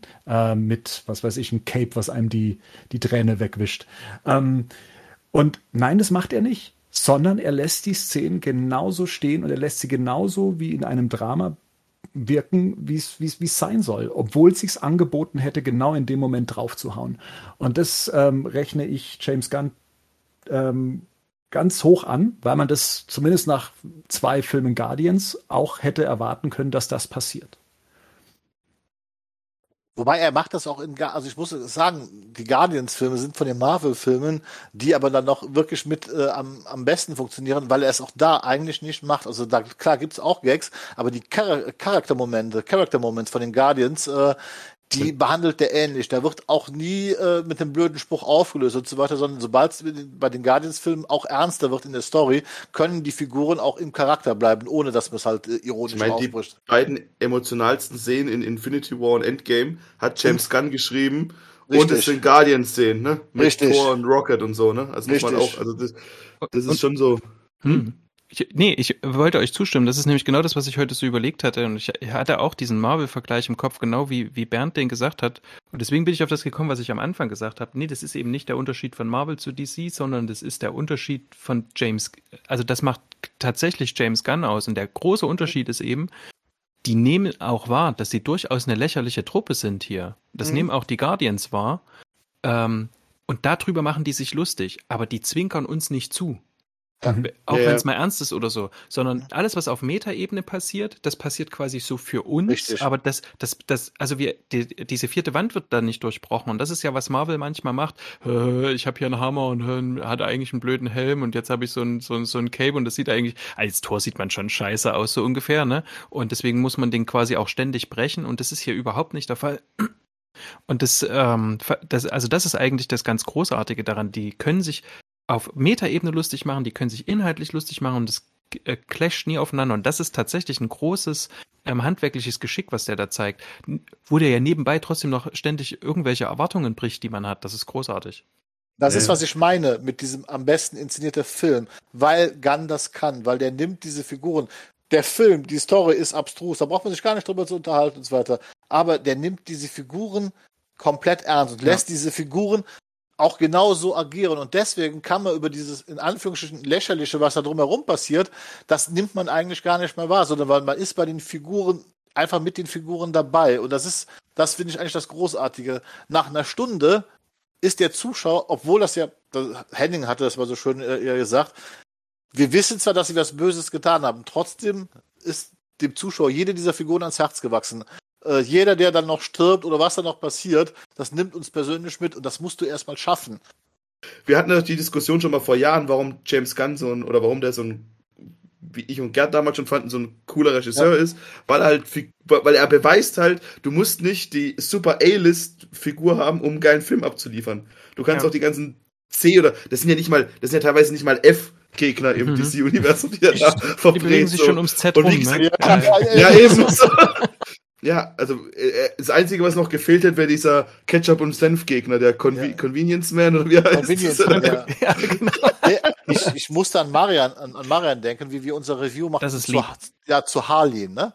Weil, ja. was, was, was, das ist ja das, was, was ich sage, das finde ich am besten. Was er mir geschafft hat, er hat für mich Harley Quinn am besten inszeniert. Einmal, ja, weil, weil er es geschafft hat, zum ersten Mal mir klarzumachen, dass das eine wirklich gestörte Person ist, die so von 0 auf 100 umschlagen kann, wo du plötzlich denkst, wo du wirklich merkst, die ist absolut unberechenbar. Aber das Zweite, was noch viel wichtiger ist, der macht mir klar, dass die tatsächlich auch ein Opfer ist. Dass sie ein Opfer vom, vom Joker gewesen ist. Was in diesem Harleen-Comic, also so eigentlich, wo wir uns immer darüber gesprochen haben, ne? das, was ihr passiert ist, dass ihr was ganz Schlimmes passiert ist. Und das schafft er. Das heißt, er macht diese Figur gefährlich und gleichzeitig liebe ich sie in diesem Film über alles. Das hat die haben die anderen beiden Filme nicht geschafft mit ihr. Also Schließe Margot Robbie ist großartig. Ist schließe, ich, schließe ich direkt an. Er hat, er hat, es gibt eine Szene, die, die finde ich äh, zugleich wirklich die, das Schlechteste im ganzen Film und durch diese Auflösung ist die aber grandios. Dort habe ich nämlich gemerkt, dass er mit, mit, äh, mit Erwartungen spielt und, und auch so Kon Konventionen bricht. Mhm. Ähm, das ist das, wo sich der, der, der Präsident in die verliebt und sagt, mhm. hier, du bist doch quasi ähm, die, du bist doch quasi die, die Anti-Imperialistin, äh, die, die die USA irgendwie, also ne, deswegen würde ich dich gern heiraten, wo ich so denke, wo kommt denn das jetzt her? Das kommt so out of nowhere irgendwie, jetzt will er die heiraten. Und ich habe immer gedacht, was, ist das eine Traumsequenz? Und dann war es eben nur Teiltraumsequenz, er will die tatsächlich heiraten. Da habe ich immer gedacht, okay, das war jetzt schon irgendwie sehr plot, plot-driven quasi. Und dann erschießt sie den einfach. Ja. einfach so und sagt, hör mal zu. Und da muss ich ehrlich sagen, da hat sie mehr Entwicklung als äh, in Birds of Prey, wo sie einfach sagt, ich habe es mit dem Joker abgeschlossen. Ja. Hier hat sie tatsächlich so diese Entwicklung ähm, und sagt, ähm, ich erkenne jetzt so Red Flags ähm, bei, ähm, äh, hinsichtlich toxischen Beziehungen. Ja. Und was er dann trotzdem macht, ist, er nimmt so ein, ein Stück weit dieses aus, äh, aus Birds of Prey, wo sie dann am Ende diese, diese Action-Szene hat, ne? Mhm. Das ist doch auch so ein bisschen, er macht das doch hier so mit den, ihre Action-Szene in diesem Film, die ist so mit diesen Blumen und mit den Vögelchen und so weiter, wie sie das halt sieht, diese ganze, diese ganze Gewalt, die sie anrichtet. Ja, Das er- ist doch bei Birds of Prey auch so ein Stück weit, oder? Ja, ein bisschen, aber hier ist. äh, Naja, da ist in, dem, in der Gefängnisszene ja, da in der Genau. Gefängnisszene mit dieser Pumpgun, aber da ist es ja so ein bisschen Genau. mehr so gewollt. Aber hier ist es tatsächlich so, äh, also ich, ich habe das immer so interpretiert, dass wir tatsächlich, obwohl wir sie sehen, sind wir quasi im Prinzip die Harley Quinzel, die daneben steht und ihr alter Ego Harley Quinn beobachtet. Und das ist, die muss sich das schönreden, was da passiert. Das ist ja dieses, die- diese, diese duale Persönlichkeit, die in ihr steckt. Wir haben halt immer noch Do Dr. Quinzel und Harley, Harley Quinn. Und wenn er das mit den Blumen macht, sieht quasi, sieht sie sich selbst, also diese Person, die da noch drin steckt, sieht sich selbst und die muss sich das schönreden, dass diese Gewalt plötzlich mit Blumen und Vögelchen und so weiter aufgefüllt wird und kaum noch Blut enthält. Das fand ich auch sehr interessant, wie er das gemacht hat. Das ist eine wunderschöne Szene. Das ist Mhm. toll. Also aus der Sicht von oder für eine Harley Quinn gebe ich euch recht. Ich finde aber, also bei mir bleibt's, äh, wie es ähm, wie es Marian am Anfang gesagt hat, ble- bleibt das der schlechteste Teil des Films. Ähm, weil für mich ist das das Einzige, was nicht in diese Story reinpasst. Dieses, diese gesamte Extra-Mission um Harley, die da schön eingeblendet wird, so von wegen, komm, wir gehen jetzt und ähm, gehen Richtung Finale zu und nö, wir biegen nochmal ab zu Harley Quinn. Ähm, das war alles, äh, fand ich, das hat mich so ein bisschen aus der, aus der schönen, geradlinigen Struktur des Films hat mich das rausgerissen und hätte es meiner Meinung nach nicht gebraucht, so schön es inszeniert war und so ähm, mitreißend äh, dann auch der Kampf inszeniert war. Ähm, und äh, die Szene an sich hat, das war so ein eigener kleiner Film, aber letztendlich ähm, hat es jetzt nicht wirklich die Story vorwärts gebracht, sondern besonders im Nachhinein, wenn man weiß, dass Warner Bros. gesagt hat, hier Harley Quinn hätte man vielleicht gerne mit im Film, dass man schon das Gefühl bekommt, das sind die zwölf Minuten, die über die zwei Stunden hinausgingen, äh, die dann noch mit reingeschrieben wurden, um ihr nochmal extra Raum zu geben. Weil per se für den Film ist sie nicht sonderlich wichtig. Sie ist halt auch ein weiterer ähm, Charakter, Was? der, der mithilft. Aber es ist ja die beste Szene. Es ist ja die beste Szene, diese Milton-Szene. Ich habe mich da wirklich kaputt Ja, gelacht. eben. Vor allem, weil, Allein- weil es nochmal kommt. Ja, eben. Wir haben doch über dich die ganze Zeit geredet. Und sie dann, sie, zu wem sagt sie, sie, sie nennt dann Platzboard einfach nochmal Ja, mit. Ja, genau. Und, und dann sagt er, ja, falscher Vorname. Und dann kommt sie, ja, ja, wie, wir haben doch die ganze Zeit darüber gesprochen. Du Das bist ist so schön, das ist so schön. Nein, Ja. nein, ich glaube, dass diese, ich glaube, was James Gunn da gemacht hat, ist, glaube ich gar nicht, weil es, weil es Warner das Wort ist, sondern er macht sich doch ein bisschen lustig über diese äh, Operettenstaaten, weil äh, diese ganze Sequenz ist ja eigentlich total bescheuert inszeniert, auch Ja, ja. mit den, mit den Vögeln in- und so weiter. Da hast du schon recht, das ist auch wieder ein Film im Film. Ich sag mal so, für mich ist das die Pause. Es gab ja früher auch in langen Filmen dieses äh, Intermezzo, das Pausen, das war ja oft dann nur ein Musikstück. Und bei James Gunn ist dieses Intermezzo, dieses Pausenintermezzo quasi diese Geschichte mit Harley Quinn, weil danach läutet er ja das Finale ein. Sobald Harley Quinn ja gerettet ist, dann geht der Film ja schon ins Finale über. ne? Das ist ja, ähm, und ich glaube, das war der Break. Aber wie gesagt, da ist, denke ich mal, Geschmackssache. Aber wie gesagt, ich mochte halt auch, aber wie gesagt, wie Rico schon sagt, allein der Milton-Dialog, der zweimalige, der ist, der ist alles und- wert. Und, Und auch Milton wird ernst genommen. Ja, Auch natürlich. Milton wird ernst genommen. Das ist unglaublich. Also vom Regisseur zumindest, ne? Nicht von Harley, aber ansonsten großartig. Ey, er aber- läuft da mit und sagt, ja, okay, bin ich jetzt ja halt der Busfahrer, ne? Mach ich's halt Ja. halt. Ja. Red, Redcatcher 2 hat eine Ratte dabei, Sebastian. Mhm. Und das ist, glaube ich, der erste Film, wo man selbst die Zus- Zuschauer sich am Schluss daran erinnern, da war diese nette, sympathische Ratte Sebastian dabei, weil selbst diese bescheuerte Ratte bekommt ihre Szenen und du denkst ganz einfach, äh, das funktioniert, der schafft das. ne? Das ist, das Das ist aber nicht Anthony, ja? Mhm. Anthony ist noch das. ja, also, Hm? mhm. ja, ich, ich, also ich, nochmal zur Harley Quinn, um mit ihr abzuschließen vielleicht. Ich, ich glaube, das generelle Problem, was eine Figur wie Harley Quinn hat, und ich glaube, das hat es jetzt in allen drei Filmen bewiesen, ist, es ist schwierig, um ihr eine, um sie eine Geschichte irgendwie rum zu erzählen. Irgendwie, ich weiß auch nicht, also ich glaube, sie kann, ich glaube, sie ist besser als Teil der Geschichte, aber nicht als Hauptfigur der Geschichte, so. Wisst ihr, was ich meine? Ich glaube, das ist, Mhm. das ist, glaube ich, so ein bisschen das Problem, was sie hat. Also, und das ist nicht mal böse gemeint, ich mag sie so, wie sie ist, aber ich erkenne auch, dass es, glaube ich, so ein bisschen das Problem von Birds of Prey war, sie in den Fokus zu stellen. Ja, So, aber ne? die An Animated-Serie mit ihr Ja. schafft das ja. Da Ja. ist es ja. Ja, aber, aber das ist 20 funktioniert. Minuten Serie und kein 2-Stunden-Film. Also du kannst schon Sachen, du kannst schon, wenn du jetzt nur die Sequenz, äh, pass mal auf, wenn du jetzt nur die Sequenz mit dem Präsidenten nehmen würdest, dann würde es auch funktionieren. Sie als Hauptfigur. Aber die Band ja schon sagt, wirkt das Ding als bisschen so, als leicht, ich würde es nicht mehr so schlimm bezeichnen, aber als leichter Fremdkörper für den Film, weil sie sich sonst wieder relativ schwer eingliedert. Und ich glaube, deswegen sehe ich das schon, hm, Ja, aber ich kriegt so meinte eine das von besondere anders. Wichtigkeit. Ich meinte das von eine- anders auch. Ja. ja. Also ich, ich, ich meinte, der, der Fremdkörper ist, äh, sie kommt jetzt zu diesem Präsidenten nicht, weil sie Ja. gefangen äh, genommen worden ist, sondern ähm, weil der die heiraten will. Das ist so dämlich, also auf, Ja. auf, auf vielen Ebenen einfach. Mhm. Aber das allem innerhalb eines Tages. Das Ja. Müssen sie ja gar nicht. Naja, ja, aber Sie befreit sich ja selber. ja, das, das wussten, Gute. ja, wussten sie ja nicht. wussten die ja nicht. Ja, das ist genauso wenig, wie sie, wie sie nicht wussten, dass das das Rebellencamp ist, was sie da in einem netten sportlichen Wettstreit erstmal. Fantastisch. Das, ey, vor allem wie hier, wie hier, hier der, wer ist der nochmal? Ach, der mit dem Helm, mit dem Toilettenhelm. Peacemaker. Peacemaker. Peacemaker, wie er da an dem einen vorbeiläuft. ich muss, ich muss sagen, und ich find's immer noch eine Schande, dass der Kerl keine gescheiten Rollen kriegt. Joel Kinnerman, ich mag den irgendwie. Ich fand ihn als Oh Rick ja, Flag der war cool. hier super. Ja. Ja. Ich fand ihn, aber ich fand ihn auch schon im ersten nicht so verkehrt. Ich finde seine Stimme, gerade im Englischen, sehr cool. Und ich mag, also ich finde es immer noch eine Schande. Ich meine, der hat diesen Robocop-Film gehabt, den ihr alle nicht so mögt, wo ich mir denke, der hat zumindest ein paar coole Was? Szenen gehabt. Ich fand den nicht schlecht. Also so übel ist Aber- der du die Hörer? reden. Achso, ich- hatten wir es nicht mal davon, dass ihr den so quatschig findet und ich den ganz geil fand? Ich dachte eher, du Ja. hättest den nicht so gut gefunden.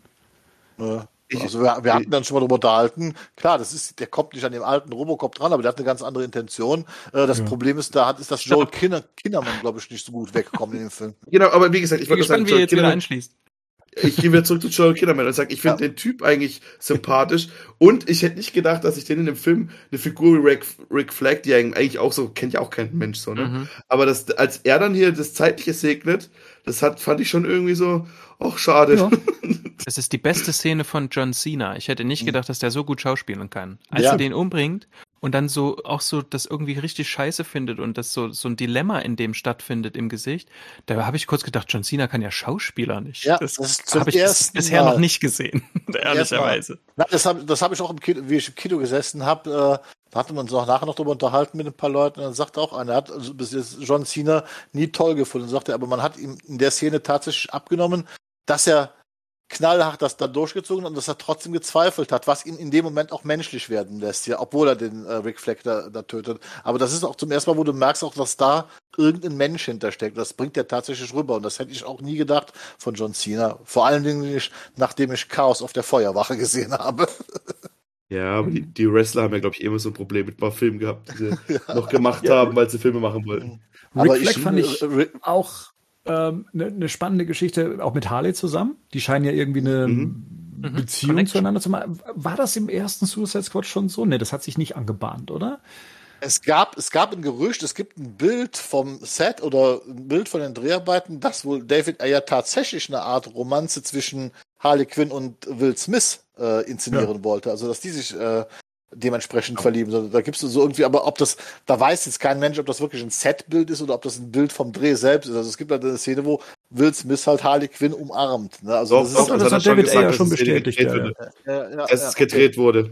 Ja. Aber wir, wir sind ja gerade bei Rick Flag. Ja, ja jeden- da ist nichts, aber die scheinen auf jeden Fall sich gut zu mögen. Also das ist ja auch äh, Ja, irgendwie, also das ist ja so das, die einzige Connection, die man halt hat Ja. zum vorigen Film, so, ne? Dass die sich auch so ein bisschen dann, ähm, dass er sie ja, er, ist ja seine Intention, sie zu retten. So ein bisschen. sagt ja aus vollem Ernst, äh, aus, aus vollem Herzen, er war mein Freund. Also das nimmt man dir ja auch in dem Moment ab Mhm. am, äh, am, am Ende, dass das ihr Freund war. Na, also das fand ich schon, schon klasse. Also ich mochte also Joel Kinnaman, also Rick Flag war in dem Film toll. Und was ich natürlich gefeiert habe, war, dass er tatsächlich dieses T-Shirt bekommen hat, das wie, aus cool. den, wie aus den Comics halt. Das ist, äh, dass selbst solchen Details James Gunn dann auch eingearbeitet hat. Ja. Und seine letzten Also- Worte haben sich tatsächlich bei mir auch festgesetzt mit dem Peacemaker. What a joke. Und dann, Ja. ähm, das, das war schon ein toller Abgang, aber mir ging es genauso. Ich hätte, es, es gibt einfach Figuren, da wo man sagt, die, die, die dürfen gern noch äh, in, in einem weiteren Film dann Ja. auftauchen. Ja. Und was sehr beeindruckend war, war die Kampfszene, Mhm. äh, die sich, die komplett äh, eine Zeit lang nur in diesem Helm abspielt. Ja. Vom Peacemaker. Das, Das war ist- cool, ja. Ja, das ist wirklich Ja, so cool. Und dann, und dann, wie gesagt, da, da war John Cena plötzlich auch weg von diesem, dass der so dämlich ist eigentlich. Ja. Mhm.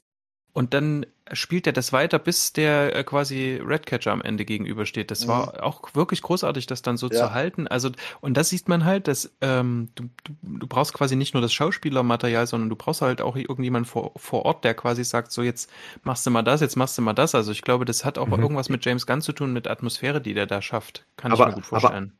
Aber wie gesagt, der, also der, dieses, dieses Self-Awareness, die halt auch John Cena hat in dem Film, ist Mhm. schon ziemlich cool. Also ich meine, Ja, ja. allein wie der, der, wie der tanzt und dann jeden Muskel immer anguckt und dann du lachen wird in der einen Szene und du denkst, okay, so Typen hat jeder schon mal in einem Club gesehen. Richtig. Ja, ja, ja, ja. Die genau so, weißt du, die, und du weißt, okay, die haben gerade mal irgendwie Lügestütze gemacht, dann Richtig, so- genau. Ja, aber auch gleichzeitig und haben sie genau- ihn gut aufgeladen in, in der Bar drin, äh, wenn er derjenige ist, der Ja. für die Ratte noch einen eigenen Drink dann ähm, Ja. ordert. Ja, dass man Mhm. dann sagt, ah, ist schon okay. Generell die Szene, ich meine, es ist so ein bisschen klassisch, dass man sagt, okay, ein bisschen Alkohol und dann verstehen sich auch alle gut und haben nochmal eine gute Zeit, äh, damit man den, äh, die auch mal so ein bisschen, bisschen zwischenmenscheln lässt, inklusive einem tanzenden Auftritt von Polka Dotmans Mutter. Ähm, aber äh, fand Ja, ich, fand richtig, ich das ja das sehr Aber- schön gemacht und etabliert auch alles. Aber auch hier sieht man wieder, wenn man vielleicht auch den Vergleich wieder zum alten Film sehen will, Ja. das kann James Gunn halt einfach, ne? Also der hatte da, da, da ist dann weniger Exposition, sondern der, das gerade das, was du sagst, dass der Ratte noch Milch holt oder und dann das und das, dann sieht man wirklich, okay, alles, was du gerade siehst, das hilft dem Film ungemein. Und beim anderen denkst du eher so, ja, okay, wir müssen jetzt irgendwie, den- wir müssen jetzt irgendwie gucken, dass sie doch irgendwie Freunde sind. So, weißt du, und, und das ist dann das, wo dann so, wenn dann hier ähm, Redcatcher 2 zum Schluss den King Shark umarmt, verstehst du, warum sie ihn umarmt. Wenn hier El Diablo sagt, äh, ich habe schon meine Familie verloren, ich werde keine Familie mehr verlieren, denkst du dir, ah, wo kommt das jetzt her? Wisst ihr, was Ja. ich meine? So ein bisschen. Ja. Und das ist so, und das ist so ein Unterschied zwischen den beiden, wo man halt einfach sieht, okay, das ist dieses Zwischenmenschliche. Ich glaube, das macht James Gunn halt einfach blind so, ne? Das, da, da, Ja. das, das kann der halt einfach. Ich Ja. glaube auch, das ist bestimmt, der ist da bestimmt auch sehr sorgfältig. Das kann ich mir Ja, nicht ja, vorstellen. Also der Voll. denkt dann auch so über Sachen so nach. Wie gesagt, bei dieser Hochzeitsszene weiß ich nicht, was er sich gedacht hat. Aber ansonsten denkt der, glaube ich, der liest das nochmal und denkt, nee, so würden Leute nicht reagieren. Also das, was man Ja, ja, sieht, ist ja, dass die Figuren so, trotz, Menscheln. trotz, dass die so abge ja, auch, dass die so abgefahren sind, dass ich sofort denke, würde ich genauso machen. Also wenn ich jetzt in der Person quasi in, an deren Stelle wäre und hätte deren Schaden, würde ich es genauso machen. Ne? Man muss jetzt mal, jetzt mal ein bisschen Blasphemie betreiben. Ähm, James Gunn hat das Drehbuch zu Zack Snyders erstem Spielfilm geschrieben, Mhm. nämlich Dawn of the Dead. Und dann muss man sich heute mal wirklich fragen, weil das Remake von Dawn of the Dead ist wirklich toll geworden. Da muss man sich dann mal wirklich fragen, an wem hat das jetzt mehr gelegen? An dem Regisseur oder an dem Drehbuchschreiber? ne? Also ich glaube, James Gunn hat da einen großen Anteil dran, weil da hat man schon gemerkt, wie der Figurenkonstellationen geschrieben hat in, die, in diesem Film, dass er das einfach kann. Das ist die ganz große Stärke von ihm. Und er hat Scooby-Doo geschrieben. Ja. Welchen? Ja. Er hat auch Romeo und Juliet geschrieben und inszeniert und das ist ein Trash-Film, den ich liebe von ihm. Das ist, glaube ich, sein erster Film überhaupt bei, Troma Pictures. Übrigens in der Bar taucht dann auch Lloyd Kaufman, der Inhaber von Troma Pictures. Äh, das ist dieser alte Ah. Mann, der am Anfang, wenn die reinkommen, an der Bar sitzt, an der Theke sitzt. Also, Der macht Ja. doch so ganz viel so Explosions-Special Effects-Filme, ne? Wo so hier, hier Köpfe explodieren und so. ja, zum Explo der macht? Exploitation. Troma Pictures ist bekannt hier. A Toxic Avenger, äh, Ja, ja, äh, genau. Surf Nazis Must Die, einer der äh, 80er Trash-Klassiker überhaupt und so weiter. Nee, nee, und da hat James Gunn ja angefangen. Und der hat ja da wirklich alles gemacht bei Troma Pictures. Der hat ja auch wirklich von der Pike aufgelernt. Drehbuchschreiber, Produktionsassistent, Regisseur. Und ich glaube, wenn man in so einer B-Schmiede aufwächst und da lernt, dann lernt man sehr viel übers Filme machen. Und das, das Und- hat sich jetzt auch gezeigt. Und, ich, und ein weiterer Cameo in dem Club ist, glaube ich, noch die, ähm, die Freundin von Drax mit dem Mantis. Mit dem Ja, ja, Mantis, Mantis, genau. Die ist auch noch Keiner erkannt hat. Die hat die Schauspielerin, Mhm. ja. Ja, die ja. Okay. Tänzerin auf der Bühne, die, also die, die Fronttänzerin. Die war auch so Das lange hat- im Bild und ich dachte, wer ist das gleich? Ja. Und hab's dann, in, irg- hab's dann irgendwo gelesen später. Genau. Das hat keiner von den Presseleuten kapiert. Nee, ich hab's auch, ich hab's auch, erst, noch- auch nicht gerafft. Also ich habe das auch erst gelesen, ne, dass sie es dann äh, ist, also, weil die sieht ganz anders aus irgendwie. Wo wir Nee. gerade dabei waren, dass, Mhm. ähm, dass James Gunn Sachen sich überlegt. Äh, man merkt auch daran, dass er den Film so machen wollte oder nicht. Also das, ich reime das jetzt ein bisschen zusammen, ne? Aber diese Festung, dieses Jotunheim, Hm? Das ist in den Comics, in DC ist das in Kurak. Das ist dort, hm. wo Black Adam ist quasi, ne? Ja. Und dieser, dieser General, der mit dem Bart, die, die auch alle aussehen, als kämen sie direkt aus Hotshots 2. Diese, ja. diese, diese, diese, diese Kubaner oder was, äh, ne? Also, oder Corto Malteser. Ähm, oder Maltesen. Naja, ja. Lirum Larum. äh, der kommt auch aus Kurak.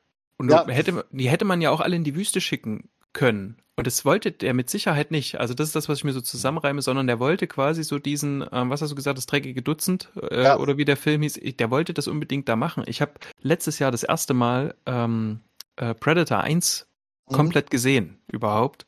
Und es gibt diese Szene kurz bevor, hier in Suicide Squad, kurz bevor die ähm, in dieses Rebellenlager einmarschieren, das sitzen die auf so erhöht darüber und reden darüber. Und mhm. ich will sagen, exakt diese Szene gibt's in Predator ähm, eins, wo die eben vorher da sitzen und man sieht auch dann den Predator, dass er da dann irgendwann rumschleicht. Aber ähm, das ist im Grunde genau das Gleiche. Also man sieht schon irgendwie, der hat das komplett durchdacht, der hat das Ding komplett im Kopf. Ja, der zitiert auch quasi 100 Jahre Filmgeschichte und zwar auch in jeder, mit in jeder Szene. Das ist, du merkst ganz einfach, äh, der macht sich nicht nur Gedanken, der hat auch wahnsinnig viel gesehen und der übernimmt auch. Das ist auch, auch diese Bar-Szene. Es gibt so eine ähnliche Kneipenszene in das dreckige Dutzend, die auch ähnlich aufgebaut ist. Äh, wie man sowas inszeniert und auch mit dem Gefahrenmoment, wo sie dann quasi erwischt werden und da rauskommen. Das gibt's also genau so auch. Also der macht wirklich nichts, glaube ich, ohne Hintergang. Und das ist also gerade das mit Kochte Maltese und Kochte Maltesen, das ist ja die erste große Frage, die sich Charlie Quinn in dem Film, Film stellt, ne? wie die Mehrzahl von Kochte Malteser ist. Ja. Was ich auch sehr schön fand, einfach. Lass uns kurz äh, einen Exkurs machen zu Corto Maltese, ähm, weil wir das schon im Vorgespräch hatten. Corto Maltese ist, also Corto Maltese oder Corto Maltese, wie es im Film ausgesprochen wird, ähm, dürften Batman-Fans schon aus den Comics kennen, insoweit, dass das in Dark Knight Returns äh, vorkam. Auch im 89er Batman-Film wurde Corto Maltese, wie es da ausgesprochen wurde, ähm, schon etabliert, weil da Vicky Vale vorher war, in diesem Kriegsgebiet äh, Corto Maltese. Aber ursprünglich ist das eine Comicfigur, die äh, Frank Miller ähm, sehr inspirierend fand. Äh, Gerd, du weißt äh, mehr zu der Comicfigur zumindest oder hast die ja, sogar zu Hause im Regal stehen? Ja, ich habe ein paar Ausgaben gelesen. Das ist ein Italiener, also Hugo Pratt. Ich weiß nicht, wie man auch also geschrieben wird, Hugo Pratt mit Doppel-T. Wie man es korrekt ausspricht, kann ich nicht sagen. Der hat in den 60er Jahren äh, Abenteuer-Comics äh, geschrieben hat und die Haupt, der Hauptprotagonist dieser Reihe heißt halt Cocteau Maltese das ist halt so ein Weltenbummler Detektiv, ähm, Abenteuer, der halt sehr, sehr, ja, sehr viele Geschichten erlebt und die Comics sind so, gehören ja heute allgemein, also Italien, Frankreich, Belgien und so weiter, man nennt das generell einfach die franco-belgische Szene. Und das sind halt Klassiker dieser Frank der, der franco-belgischen Comic-Szene, weil sie halt zuerst in Frankreich veröffentlicht worden sind. Und es waren halt auch Comics, die schon in den 70er Jahren auch sehr viel mit Sozialkritik äh, äh, auseinandergesetzt haben. Also es waren also keine fantastischen Geschichten, sondern es waren auf Realismus Geschichten. Es ging auch um das Erbe des Kolonialismus in Afrika und so weiter, über das Stürzen von Diktatoren und so weiter. Und der Zeichenstil, Zeichenstil, der ähnelt, also hat Frank Miller auf jeden Fall inspiriert. Also äh, in seinen Anfängen äh, Ronin und auch in Dark Knight Returns äh, zeichnet der ähnlich halt wie dieser Hugo Pratt. Der hat sehr viel Schwarz-Weiß und mit, mit, mit Licht und Schatten arbeitet und mit großflächigen Schwarzflächen. Das ist so das Markenzeichen. Wer Comic-affin ist, kann ich nur empfehlen, sind lohnenswerte Comic und heute absolute Klassiker. Wer auch auf Corto Maltese ist, ist The Thinker. Das ist jetzt so eine Figur, die haben wir noch äh, gar nicht besprochen. Ähm, dargestellt von äh, Peter Capaldi. Eigentlich so der Bad Guy, wenn man so möchte, auch offensichtlich äh, mit äh, dem, wie, wie, er aussieht. Und ich muss sagen, äh, also der hat mir schon sehr viel Spaß gemacht in seiner Darstellung. Von dem hätte ich auch gern mehr gesehen. Der wurde ja dann leider zerfetzt äh, im Film. Aber ich fand, wie er etabliert wurde, äh, wie er gespielt hat, das ist, das ist so ein Bad Guy, den, den, der, der hätte mir an und für sich auch gereicht. Ähm, der hatte natürlich äh, noch ein eine große, große Aufgabe, die er seit 30 Jahren äh, mit sich als Figur gebracht hat, und zwar, dass er Starrow äh, festgehalten hat, eben in dieser Festung und ähm, die eigentliche Bedrohung dann eben am Ende darstellt. Aber ich muss sagen, äh, Peter Capaldi auf, auf, auf, auf diese Rolle großartig, also richtig gut besetzt. Ja, ja. Ja, Gibt's nicht, gibt's nicht Tatsächlich. Sorry. also für, für Leute, die ihn nicht kennen, er ist, er ist äh, einer der Doctor Who's. Ähm, und ähm, ja, es, ich, er hat für mich ich, auch, er hat auch für mich zum größten, also äh, es, es, es, also für einen dieser lauten Lacher im Kino dann auch bei mir gesorgt in der Szene, als dann eben Redcatcher Tut zu meinte, ähm, wie es ihm denn gefallen würde, wenn äh, sie jetzt ein paar Ratten äh, hinten in seinem Hintern hochjagen würde. Und er meinte, oh, meine A Antwort würde sie vielleicht überraschen. Und das fand ich so schön trocken serviert. Und man konnte man konnte sich es auch vorstellen, dass gerade so jemand das sogar sehr interessant fände, wenn das passieren würde. Ja. Ähm, super. Das Erstaunliche ist, was der Film schafft, ist, das habe ich, glaube ich, auch am Anfang gesagt, der, der, der bringt mich auf ein ähm, pubertäres Niveau und es fühlt sich nicht falsch an in dem Moment. Ja. Also, dass ich auch über solches Zeug lachen kann, wo ich in anderen Filmen sagen würde, na, das passt jetzt hier irgendwie nicht oder das Ja. ist irgendwie doof, das ist halt pubertär und hier bist du voll mit drin in dem Film. Das Ding ist halt, der macht das halt nicht ähm, in dem Ausmaß, dass es zum Selbstzweck halt. Der, der kann das Mhm. halt gezielt ein paar Mal und dann kann ich da auch drüber lachen. Aber weil er halt alle anderen Sachen auch irgendwie schafft, dann ist es auch okay, dass da drin ist. Es ist aber, der Film wäre aber auch okay, wenn sowas jemand nicht lustig finden würde. Mhm. So, ne? Ja. Aber Das du hast ja gerade. Hm? Entschuldige, ich, ich wollte Ja? dich da jetzt gar nicht abwürgen, sondern ich wollte es eher aufgreifen, wenn wir gerade über den Humor des Films sprechen. Das ist ja so eine Sache, ne? Da können sich ja die Geister dann ja auch schon mal scheiden, besonders wenn man die Trailer sich angeguckt hat von ähm, vom penisübersäten Strand, die Peacemaker äh, auf jeden Fall essen würde. Ähm, das, das hat mir eigentlich im Film selber hat das gar nicht so die große Rolle gespielt. Ich finde, ähm, äh, per se hat der Film einen guten Humor. Was ich zu kritisieren hätte, ist auch bestimmt, ähm, ist auch bestimmt Geschmackssache und hat ein bisschen was mit dem zu tun, wie, wie ihr es gerade eben schon beschrieben hat. Es hat so immer am Schluss hinaus was Infantiles. Und zwar, dass man keinen guten Joke mal eben kurz stehen lassen kann, sondern man muss noch mal irgendwie eine Pointe draufsetzen oder noch mal drauf antworten.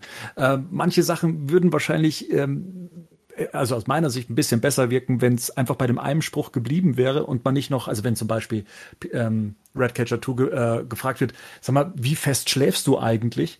Dann muss sie darauf antworten, ah, ja, ich hatte eine wunderbare Traum, ähm, wo ich sage, das, das, das wirkt so ein bisschen den, den, den Spruch ab, der vorher Ja. gemacht wurde, oder als eben ähm, äh, ich glaube, die, die Unterhosen-Szene wurde auch noch mal extra kommentiert. Oder, aber das war dann eher so die, die, die infantile äh, Richtung, das war, äh, wenn dann, ähm, P äh, wenn, wenn Bloodsport dann zu Peacemaker meint, niemand mag die Angeber und er dann eben sagt, doch, weil es cool ist und er dann sich umdreht und sagt, ah, ja, doch, er hat recht. Das finde ich, diesen letzten Kommentar, den hätte es dann immer nicht gebraucht. Das ist dann immer so ein kindisches Nachsetzen. Ähm, aber wie gesagt, das ist Geschmackssache. Für mich hätte es immer gerne schon einen Punkt früher äh, aufhören dürfen, weil dann der Lacher per se größer gewesen wäre, weil es einfach, weil der Spruch dann einfach besser sitzt in dem Moment. Aber wie gesagt, persönliche Vorliebe, was Humor angeht.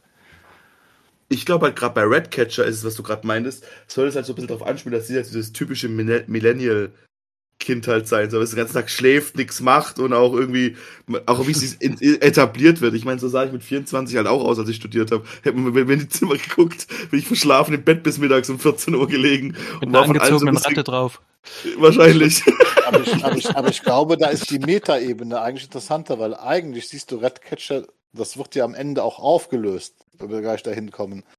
Du siehst Redcatcher deswegen schlafen, das macht sie eigentlich sogar bewusst, Ja. weil, weil das ist der glücklichste Moment in ihrem Leben und den erleben wir zum Schluss auch. Das ist, weswegen die immer schlafend gezeigt wird, weil die zwingt sich zum Träumen.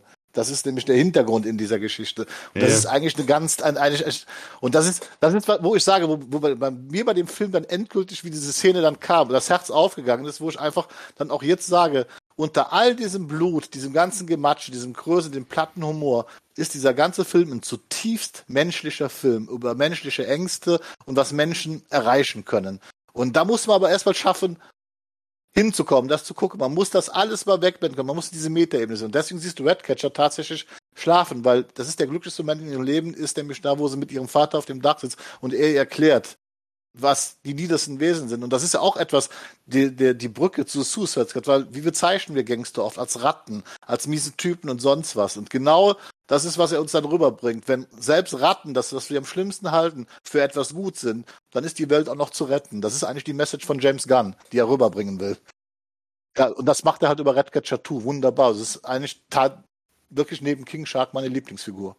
die, wo mir wirklich das Herz aufgeht, wie sie inszeniert worden ist und geschrieben worden ist. Äh, um da mal anzuschließen, man muss auch mal sehen, dass er ja trotzdem die darstellt als ähm, Verbrecher. Und ja. die haben dann, die haben dann quasi ähm, die, anders. Ich habe meiner Frau quasi dann später gezeigt, hier, ähm, das ist Starro, das war quasi der allererste Gegner von der Justice League. Ne? Da gibt's ja auch dieses Cover, was, was mhm. wahrscheinlich die mhm. meisten schon mal irgendwie gesehen haben und so. Und in dem Moment, in dem ich ihr das zeige, denke ich, das kannst du niemals, kannst du das irgendwie in, in so einen Film einbinden, in einen Justice League-Film. Also das musst du dir schon, musst du dir schon irgendwie, also da, da muss man schon viele Windungen quasi äh, brechen in seinem eigenen Kopf, damit man das irgendwie hinbekommt, ne? Und dann hast du es auch, ähm, dann haben die das ja auch noch so äh, hier geändert, dass du quasi nicht einfach den Stern vom Gesicht löst und dann ist quasi dieser, dieser Parasit weg von dir und du, du hast wieder deinen Geist zurück, sondern du bist einfach tot. Und mhm. was sie dann ja machen, ist einfach, äh, zum Schluss, sie töten ja die ganzen Leute, die ja schon tot sind, quasi, ne? mhm. ne? also sind ja quasi Zombies, aber die, die, die mähen sich dann dort durch diese Reihen von diesen Sternenleuten quasi durch. Und das kannst du halt mit einer Justice League nicht machen. Mhm. Also du könntest. Also du könntest es so nicht darstellen, aber Richtig. ich glaube, also so wie James Gunn auch Starro dargestellt hat und auch diese Tragik, die der da trotzdem auch irgendwie hat, so, ne, wie er mhm. sagt, ich war irgendwie, ich bin durch, ich habe mir die Sterne geguckt und war glücklich und so ich glaube, du könntest es schon machen. Klar müsste er natürlich, dass er die tot schießt, er müsste halt diesen Aspekt wieder wegnehmen. Aber er hat, er hat es geschafft, trotzdem so, und ich meine, für mich hat so, so große Unterwasser-Kaiju-Viecher haben irgendwie immer eine Faszination für mich. Und ich, ich guck mir den, ich guck mir den Starro an und ich finde ihn unglaublich ekelhaft und faszinierend zugleich so, ne? Ja. Ich finde, er ist unglaublich gut gemacht, also wirklich. Ja. Und dann, dann muss ich ja wieder zurückgehen, dann muss ich mir die anderen, du kannst natürlich dem Film vorwerfen, ja, es muss wieder so ein riesengroßes Superviech geben, das die Stadt zerstört. Aber James Gunn hat es halt geschafft, mit Starro das irgendwie hinzukriegen, dass es trotzdem geil ist. Mhm. Und James Gunn hätte es auch mit einem Doomsday geschafft, dass du das irgendwie, dass er das, dass er das einbaut und dass es funktioniert und dass es nicht nur zum Selbstzweck, zum großen Finale verkommt zum Schluss dann, ne? Und umgekehrt, glaube ich, würde es mich auch schaffen. Unglaublich würde, würde er auch dann einen Starro gegen eine Justice League antreten lassen können. Und es würde nicht so, äh, wie du es gerade beschrieben hast, rüberkommen. Da, da, da würde ich dir vehement widersprechen. Tut sich hier dasselbe Problem auf, äh, was wir schon öfters mal hatten? Und ihr, ihr benennt es ja gerade wo ist denn die Justice League gerade? Habt ihr euch zwischendurch mal gefragt, so, hm, hier kriegen wir jetzt gerade so ein Problem, wenn man so ein Universum aufgemacht hat, dass man sich dann schon mal fragt, hier ist ein riesiges außerirdisches Wesen, wo ist denn der andere Außerirdische, der eigentlich auf der guten Seite steht und ähm, das Problem lösen könnte? Ja, ein Krankenhaus, oder? Immer noch. Der ist im Krankenhaus. Intensivstation. Ja, um ja, das ist, die, halt das, das Ding. Wo ist die Kriegerin? Ja gut, das, das, das, das halt kannst, ja, theoretisch könnte man das ja so lösen, dass sie halt wahrscheinlich gerade auf dem anderen Ende der Welt sind. Ne? Und das geht jetzt nicht fünf Tage, das Ganze. Aber natürlich ist es ein Problem, das haben Marvel und DC gleichermaßen. Mhm. Und dann hat man es halt irgendwann versucht, es halt dann parallel geschehen zu lassen. Bei die Marvel zumindest. Oder halt, dass halt Sachen dann nicht mehr auseinandergezogen werden, die, mhm. Die Ergebnisse sich kleiner sind. Ähm, bei DC muss man einfach sagen, der Film steht halt für sich. Da gibt es halt wahrscheinlich gerade keine Justice League. Und ich habe es auch, auch nicht vermisst. Also ich habe es ne? auch tatsächlich auch ich habe es auch tatsächlich nicht vermisst in dem Moment. Also interessanterweise. Naja, es, es macht ja in, aber das, was Bernd ja geht, es geht ja nicht darum, ob wir jetzt Superman sehen wollen. Ich glaube, Bernd ging es ja eher darum, dass okay, wo ist, wo sind die Superhelden, wenn der alles zerstörende Riesenstern angreift? Ich weiß, aber was ich ja. jetzt sagen wollte, im alten Suicide Squad habe ich mich das aber tatsächlich gefragt, weil ja da diese Verknüpfungen äh, äh, von vornherein gemacht worden sind in dieses Universum. Ich habe hier da war Superman aber tot. Da, war da, da war das tot, die, ja, aber da war das die Prämisse des Films. Da hieß es, ja. Superman ist tot. Und was wäre ja. gewesen, wenn Superman ins Weiße Haus geflogen wäre und den Präsidenten rausgerissen wäre? Also da wurde, deswegen brauchten sie diese Leute. Und hier habe ich, äh, und, ich, ich, ich, ich, möchte das gar, ich möchte das gar nicht so schwer gewichten letztendlich, mhm. weil es äh, für mich selber super gepasst hat für den Film. Ne? Ich habe es mir nur dann irgendwann mal so gefragt, wenn man das jetzt so irgendwie in Universe sehen möchte. Äh, und wir haben hier es ja auch wieder mit einem übergroßen, übermächtigen, überirdischen Gegner zu tun wo wir ja damals beim ersten Teil schon gesagt haben, hm, eine, eine kleine Nummer äh, wäre für die Suicide Squad wahrscheinlich eher ähm, eher äh, eine, eine Mission, als jetzt gleich wieder irgendwie eine, eine Bedrohung aus dem Weltall oder gleich die Welt untergehen zu sehen. Wisst ihr, was ich meine? Also man hat ja dann hier schon ja. die großen Kaliber aufgefahren, eben auch ähm, unter der Betrachtung, dass sich da eigentlich jemand anderes drum kümmern müsste. Um da aber mal, also äh, kaufe ich völlig, also wir brauchen das auch nicht irgendwie inhaltlich jetzt versuchen zu begründen mit, mit irgendwelchen, äh, indem wir uns irgendwas reininterpretieren. Ähm, alles gekauft, aber was ja das, was Rico vorhin sagte, ist, was James Gunn ja macht, er, er baut das ja auf. Die selber wissen diesmal nicht, dass sie sich so ein, dass sie sich so ein Riesenvieh quasi nähern und äh, in welcher, in welche Dimension das quasi noch ausartet. Ne? Das ähm, ist ja in anderen Filmen ganz anders. Und ähm, deswegen war das äh, hier auch sehr organisch, hat sich einfach ergeben. Ne? Und plötzlich, diese, wie, wie dieser Turm zusammenbricht, das ist so fantastisch. Ja. Also und, ähm, und dann, diese, dann diese Viecher hier, seine Freunde. Ja, und, und das kommt dann, ja. Dieses Bild ist geil, Star versus the Suicide Squad. Ja, genau, äh, das ist großartig. das Aber ist da cool. ist auch, auch, auch wieder, was Rico sagt, was ja auch bei dem ersten, bei diesen anderen Superschurken nie passiert ist und so weiter. Starro bekommt ein paar Sätze, es sind ja nicht allzu viele, und er wird zu einer tragischen Figur. Ne? Also einmal, wie gesagt, das ist das erste Mal, wo er durch die Leute spricht, ne, dass er misshandelt, missbraucht worden ist von dem Peter Capaldi, wo dir zum ersten Mal gesagt wird. Und am Ende dieser Satz, ne, ich hab, äh, ich war glücklich, wie ich durchs Weltall schwebte und die Sterne beobachtete, weil mehr, er ist ja gar kein Eroberer. Ne? Das ist irgendeine Kreatur, die man halt einfach äh, da, da rausgeholt hat aus diesem Und das, und dann funktioniert das auch wieder, finde ich. Und es gibt, das, da freue ich mich, weil ich das, weil ich das rausgefunden habe, bevor ich mir so ein Easter Egg Video angeguckt habe, selber rausgefunden. Dieses Video, wo, ähm, wo die, wo die Astronauten das quasi den gefangen haben, ne? Mhm.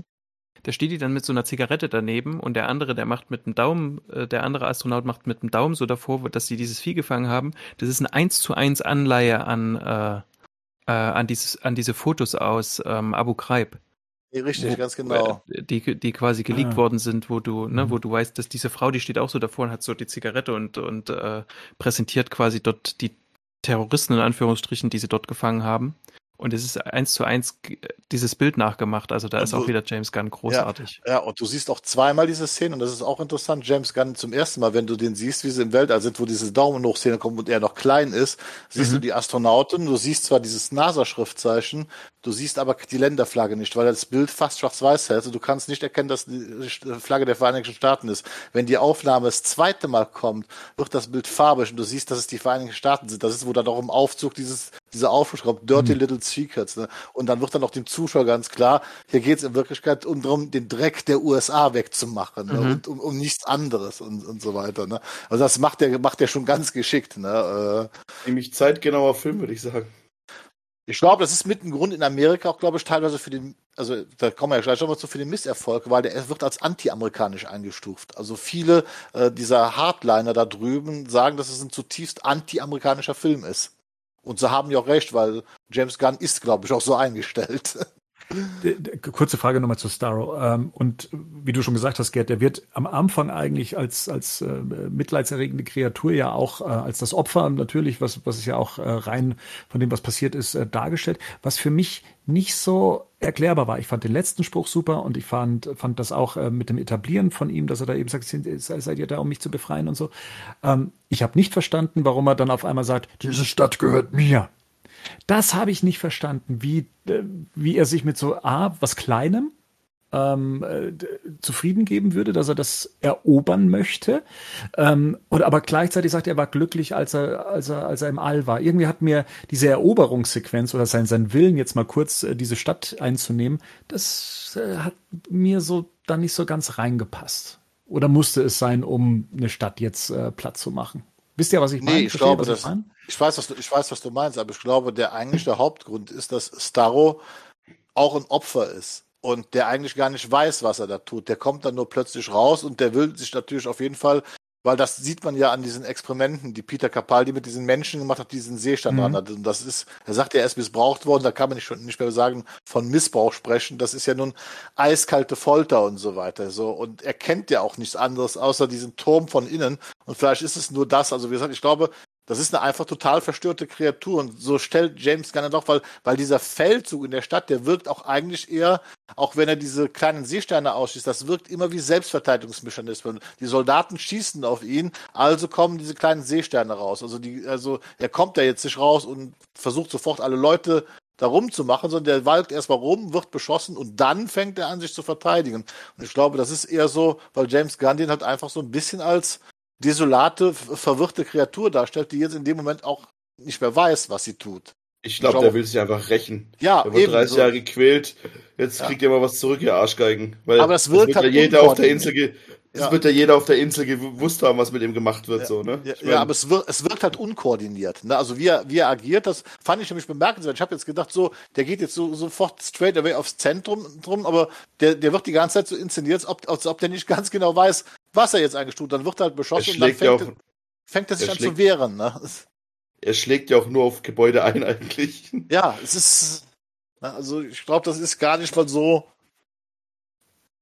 und vielleicht ist es ja. geschuldet, ein See Seestern ist auch schwierig, gefährlich darzustellen, glaube ich, irgendwie. Das ist. Ey, also am gesagt, Anfang, als er da steht, ist er sogar ein bisschen niedlich. Ja, ja aber, nehmen die, aber, die ihm aber sofort wieder weg. Aber das ist auch so, e so, so ja. die Mischung aus Ach. eklig und ja. Ding. Also ich, auch wenn dann der King Shark ne? so auf ihn drauf springt, dann hat er diese, diese riesen Pickel da überall. Ja. Na, oder diese, diese, Arme, die immer so aufgehen, das hat mich immer so angeekelt. Das, ja, ja. Das, ja, Diese, diese ach, Schlitze, ach. Ja, ja. So, so davor ekelt ihr euch. Okay. Äh, ich hatte da mit anderen Sachen äh, eher Probleme. Vielleicht kann man darüber mal kurz sprechen, über die Gewalt in diesem Film. Ähm, die mich ja tatsächlich ähm, erstmal komplett abgestoßen hatte und einfach, wie, wie ich schon eingangs gesagt habe, ich habe ich hab nicht damit gerechnet, was jetzt da kommt. Ähm, ich, FSK 16, okay. Äh, bin ich aber nicht davon ausgegangen, dass ich da jetzt äh, in der ersten paar Minuten dann sehe, wie ein armes Vögelchen äh, getötet wird.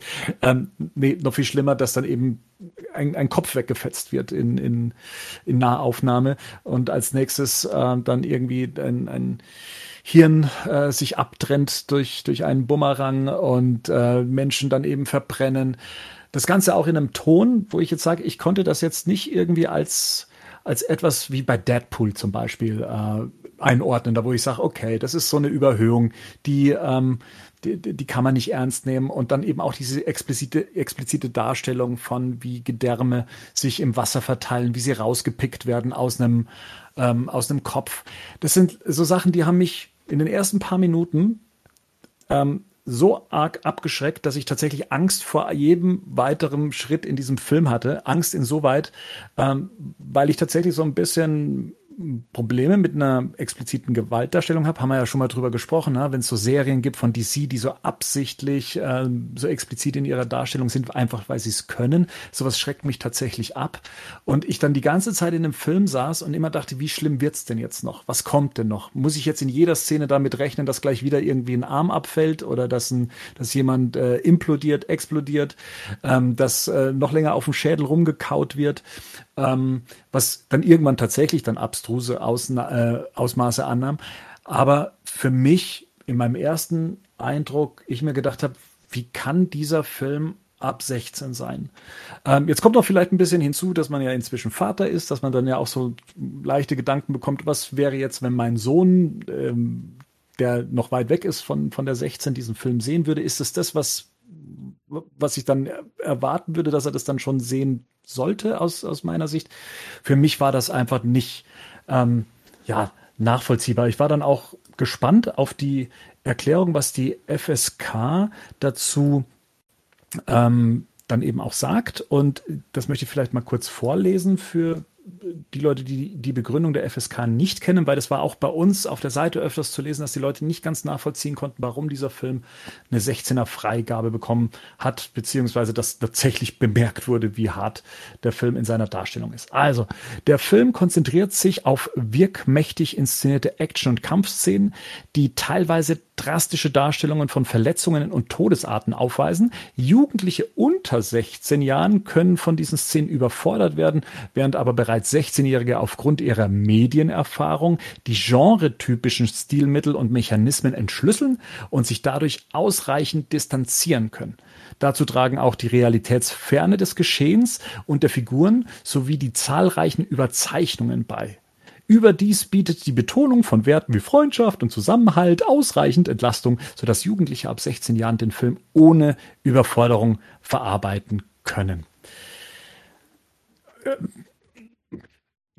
Finde ich immer noch strittig. Äh, mag jetzt sein, dass ich mit über 40 ähm, dann noch ein anderes Bild davon habe, was, äh, was ein Jugendlicher gewohnt ist und auch in seinem Medienkonsum und in seiner Medienerfahrung. Ich finde nicht, oh. dass das, was wir da gesehen haben, genre-typisch ist, weil da ist erstmal die Frage, von was für einem Genre sprechen wir denn jetzt hier gerade? Von einem Kriegsfilm, von einer Comic-Verfilmung, äh, von, von, von, von was von was für einem Genre sprechen wir hier, dass ein Jugendlicher, wenn er in diesen Film geht, oder selbst ich als über 40-Jähriger, dass ich erwarten muss, dass mich das äh, jetzt bei einem Film ab FSK 16 in dieser expliziten Darstellung äh, dann auch erwartet. Also da, äh, ich meine, ich habe immer noch das Bild vor Augen von diesen, von dem, von dem äh, weggeschossenen Gesicht. Das ist etwas, das, das blendet bei mir ständig auf. Also es ist tatsächlich etwas, was ähm, etwas, wo ich sagen kann, da kann ich mich nicht ausreichend davon distanzieren, wie es hier die FSK äh, bezeichnet. Ähm, das ist jetzt nur auf mich gegründet und es mag sein, dass Leute da schon weitaus mehr vorher Schlimmeres gesehen haben. Ähm, aber ich muss trotzdem sagen, ich verstehe die FSK in ihrer Bewertung nicht. Ich schon. Wie geht's euch? Ich auch. Also ich finde es. Rico. Ja. Also ich, ich habe halt, okay, wenn man es nur für mich als mich nimmt, wir haben halt schon mit 14 angefangen, Horrorfilme zu gucken. Und, ähm, und da war es auch so, und da muss man auch so über den, und wenn ich dann drüber nachdenke, was haben mich nachhaltig ähm, beeinflusst und was nicht, dann kann ich zum Beispiel die Freitag der 13. Filme nehmen, die damals schon bei 18 waren, wo es einfach immer nur darum ging, wie tötet Freddy, äh, nicht Freddy, ähm, Jason Voorhees krasser wo man dann Jason X sich anguckt, da ist es komplett, das ist fast ähnlich von, der, von dem Gewaltgrad, wie jetzt hier der Film ist. Und da konnte ich mich schon mit 15 davon distanzieren. Sachen, die mich immer mehr beeindruckt haben, war nicht explizite Gewalt, die ich gesehen habe, sondern Gedankenspiele, die im Kopf passiert sind. Und ich glaube, da geht auch so ein bisschen die Wertung hin, wenn ich jetzt zum Beispiel mir sieben anguck und was in sieben passiert, und da ist die Gewalt nicht so explizit auch immer viel sieht, aber was da im Kopf passiert, das ist das, was ich glaube ich, schon immer ähm, eine höheren Stellenwert bei der FSK hat, als wenn man, und hier ist er überzeichnet, deswegen würde ich den Film anders als du schon recht nah bei Deadpool einordnen, weil es da auch halt so ist, du hast natürlich ähm, explizite Gewalt, aber du hast halt auch immer wieder die Sachen, die, die es halt wieder rausreißen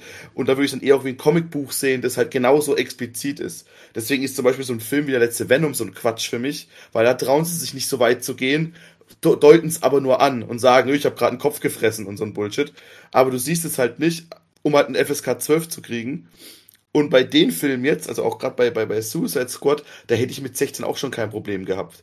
Weil ich da schon zu dem Zeitpunkt andere Sachen gesehen habe, wo ich dann eher gedacht, okay, die hätte ich vielleicht, würde ich nachträglich meinem Kind weniger zeigen, als sowas, wo ich mir denke, ja, ich meine, da siehst du halt Gewalt, aber das ist halt mit einem, mit einem Hai, der aussieht wie ein Teddybär und ne, der Endgegner ist ein großer, lilaner, rosaner Fisch halt so, ne? Und da kommt dann schon, das ist dann schon so over the top, dass ich da sagen kann, okay, damit kann ich, da, da sehe ich die Begründung, weil ab 16 bist du kein Kind mehr. Also ab 16 kannst du schon Bier trinken und, und zwei Jahre später kannst du Auto fahren und Verträge schließen. Wenn es jetzt 14 wäre, würde ich deine Bedenken verstehen. Mit 16 denke ich mir, da gibt's ganz, also da, da bist du halt, da kannst du schon so Sachen unterscheiden. Und da glaube ich, da wird die FSK in den nächsten Jahren noch ganz andere Sachen, ähm, ja, ich kann die äh, durchwinken, genau. Auch bei Spielen. Bei Spielen ist ja nochmal was ganz mhm. anderes. Die ganzen Spiele, die früher, die viel immer immersiver sind als so ein Film, wohl weil du ja, ja. mittendrin bist, da werden ja. mittlerweile Sachen, wo man sagt, okay, das kann man den Kindern, oder das sind ja keine Kinder mehr, das sind junge Erwachsene. Ne? Und das ist dann, glaube ich, das. Ich glaube, das wird, ist es, glaube ich, für dich auch dann in dem Fall, ohne jetzt dich ja irgendwie in irgendeine Schublade stecken zu wollen, aber ein viel abstrakteres Beispiel, weil du halt einen zweijährigen Sohn gerade hast und dir wahrscheinlich nicht vorstellen kannst, wie der mit 16 schon mit Bartwuchs und Film anguckt. So mit seinem ersten Pflaumen. So. Es ist nämlich genau das, das ist mir nämlich, mir ist es als erstes eigentlich eingeschossen wie dir, Bernd, dass ich gedacht habe, das, ich weiß gar nicht, wann ich das meinem Kind zeigen kann. Ich denke ja schon beim, beim, ich denke ja schon drüber nach, dass ich dem den Herr der Ringe nicht geben kann, bevor der 15 ist, ähm, und dass, dass mich das ärgert. ähm, aber im Grunde ist es, dann falle ich eben auf das zurück, was Rico sagt. Ich glaube, wir haben da ähnliche Erfahrungen gemacht. Kennt ihr Rottenkomm? Das ja, war damals, ja. Das war doch damals das Ding. Da ist man in jeder Klasse rumgegangen. Da war ich noch keine 15. Ist man überall rumgegangen und habt ihr Rotten Con gesehen? Das ist das Typ, das, das, das sind, da waren so echte Bilder drauf, so Gore-Zeugs, ne? Mhm. Angeblich echte ja. Bilder von, von, von diesem einen. Habt ihr den Motorradfahrer gesehen, den es den Kopf abgesäbelt hat und so? Oder, und dann ist man natürlich hingegangen. des Todes oder sowas. Das ne? war wirklich, das waren wirklich schlimme, schlimme Sachen mit dabei mhm. und so. Mhm. Und ähm, ich, ich glaube, es kommt auch darauf an, was einen quasi so anspringt. Also mir kannst du die ganzen Saw-Filme zeigen zeigen und ich sitze da und das, das greift fast mich nicht an. Also, bis auf Saw 2, da gibt es eine Szene und das ist, die findet eben im Kopf statt. Da wird die so, da wird eine ehemalige ähm, Drogenabhängige in so Spritzen reingeschubst.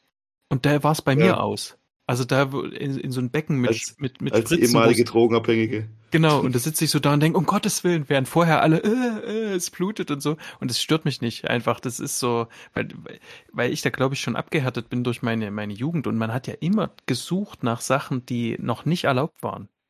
Ich gehe mhm. mal davon aus, mit dem Genre meinen die halt eher das ein, ein, ein Subgenre. Ne? Also du kannst jetzt sagen Kriegsfilm, Comicverfilmung, sonst was, aber eigentlich ist das im Grunde des Herzens ist das ein Exploitation-Film. Und das ist, was James Gunn halt bei Troma gemacht hat. Exploitation zeigt sich halt dadurch aus, dass sie halt mit völlig überdrehter Überzeichnung den Zuschauer zu bombardiert, weil das, was, was man eigentlich erreichen will, ist, dass man nach einer gewissen Zeit das einfach nicht mehr wahrnimmt, um sich dann auf andere Sachen zu konzentrieren.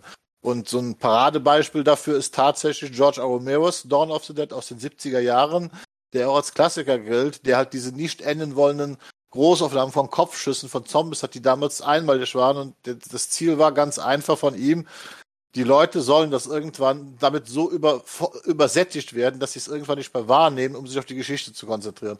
Und ich glaube, auch das hat James Gunn hier auch gemacht, weil den größten Gore-Anteil hast du tatsächlich an dieser Strandszene. Da siehst du, dass das am meisten explizit. Danach fährt er das Level ein bisschen runter, um es am Ende wieder anzuheben. Aber er will am Anfang erstmal ja, einfach dich da komplett zumüllen mit, mit Blut, Gedärme und sonst was, damit du dich dann auf den Film konzentrierst. Ich glaube, das ist das einfache Ansehen. Das ist, was die FSK auch tatsächlich wohl mal gesehen hat. Das ist halt dieses Subgenre Exploitation-Film und da gehört The Suicide Squad, also in James Gunns Tradition ganz klar dazu. So hat er ihn auch inszeniert.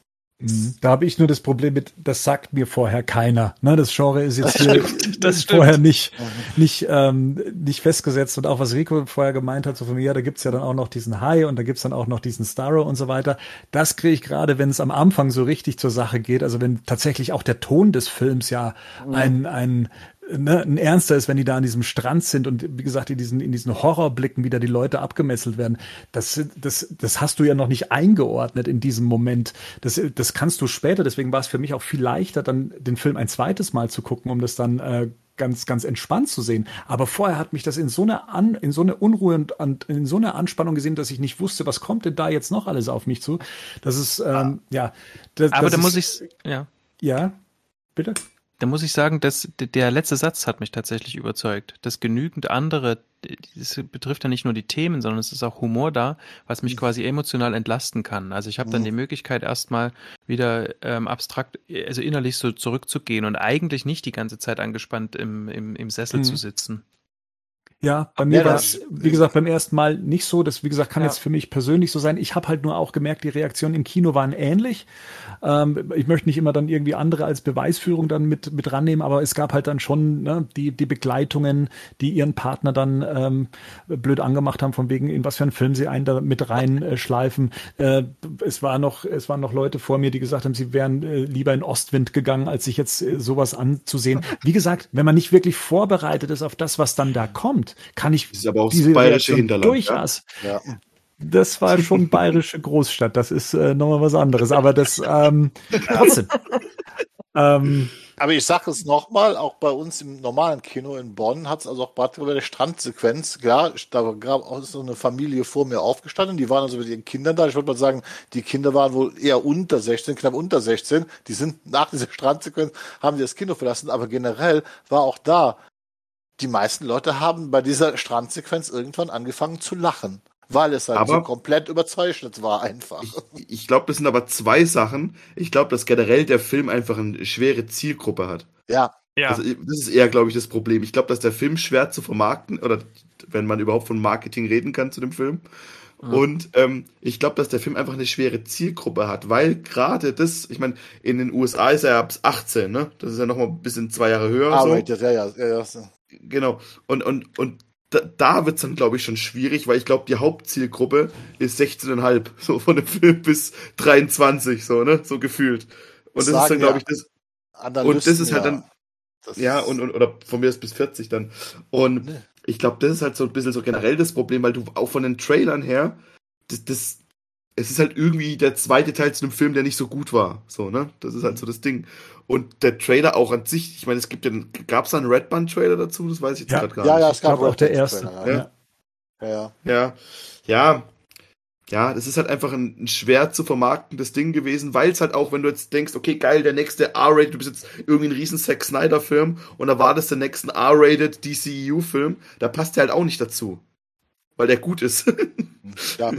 und, und das ist halt so ein Ding, so, das ist halt so ein bisschen die Problematik, wo sich dann das Ganze drumherum dann so dann halt, also, ja, glaube ich, glaube ich eher, dass das, Was Ja. viele Analysten ja auch gesagt haben, er verwehrt, was für die Amerikaner ja heilig ist, den heiligen Familienbesuch im Kino. Weil in Amerika ist es ja so, dass bis, bis P- PG-13 in Begleitung einer Erwachsenen, eines Erwachsenen dürfen ja Kinder jeden Alters mit ins Kino bis PG-13. Das heißt ja Parental Guidance.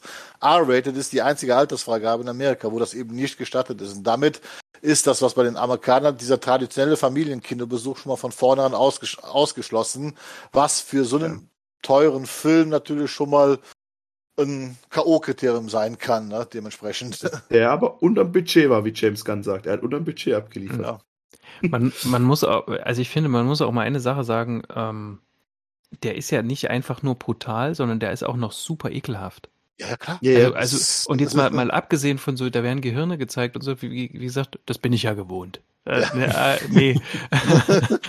Aber auch das, wie das mit Starro ist in, in jeder Hinsicht so unglaublich eklig und wie das dann auch mit dem Auge ist. Man weiß ja schon, Oh, worauf es hinausgeht und trotzdem Ja. diese Szene ist so in diesem- ekelhaft einfach. wenn dann dieses Wasser so drin rumschwimmt, wie von, Oh, diesen, ja. von diesen Glubschaugen, die man überall aufklebt. Und, und genau, und, und, äh, und Harley schwimmt da drin rum und ist so völlig, ach ja, schön, jetzt kommen noch die Ratten und so. Und du denkst, Ich muss mal ganz ehrlich sagen, aber das ist so mit dieser Musik von John Murphy, der Score. Das ist ja- das Stück heißt, ich habe mir den Score geholt, das Stück heißt Redtism, angelehnt an Baptism, äh, äh, Erweckung, Taufe, ne?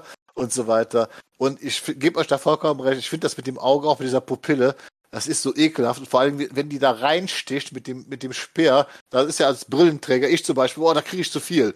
Ne? Also da denke ich immer, da, da, da, da kriege ich immer selbst, dass mir einer mit dem Zahnstocher ins Auge sticht.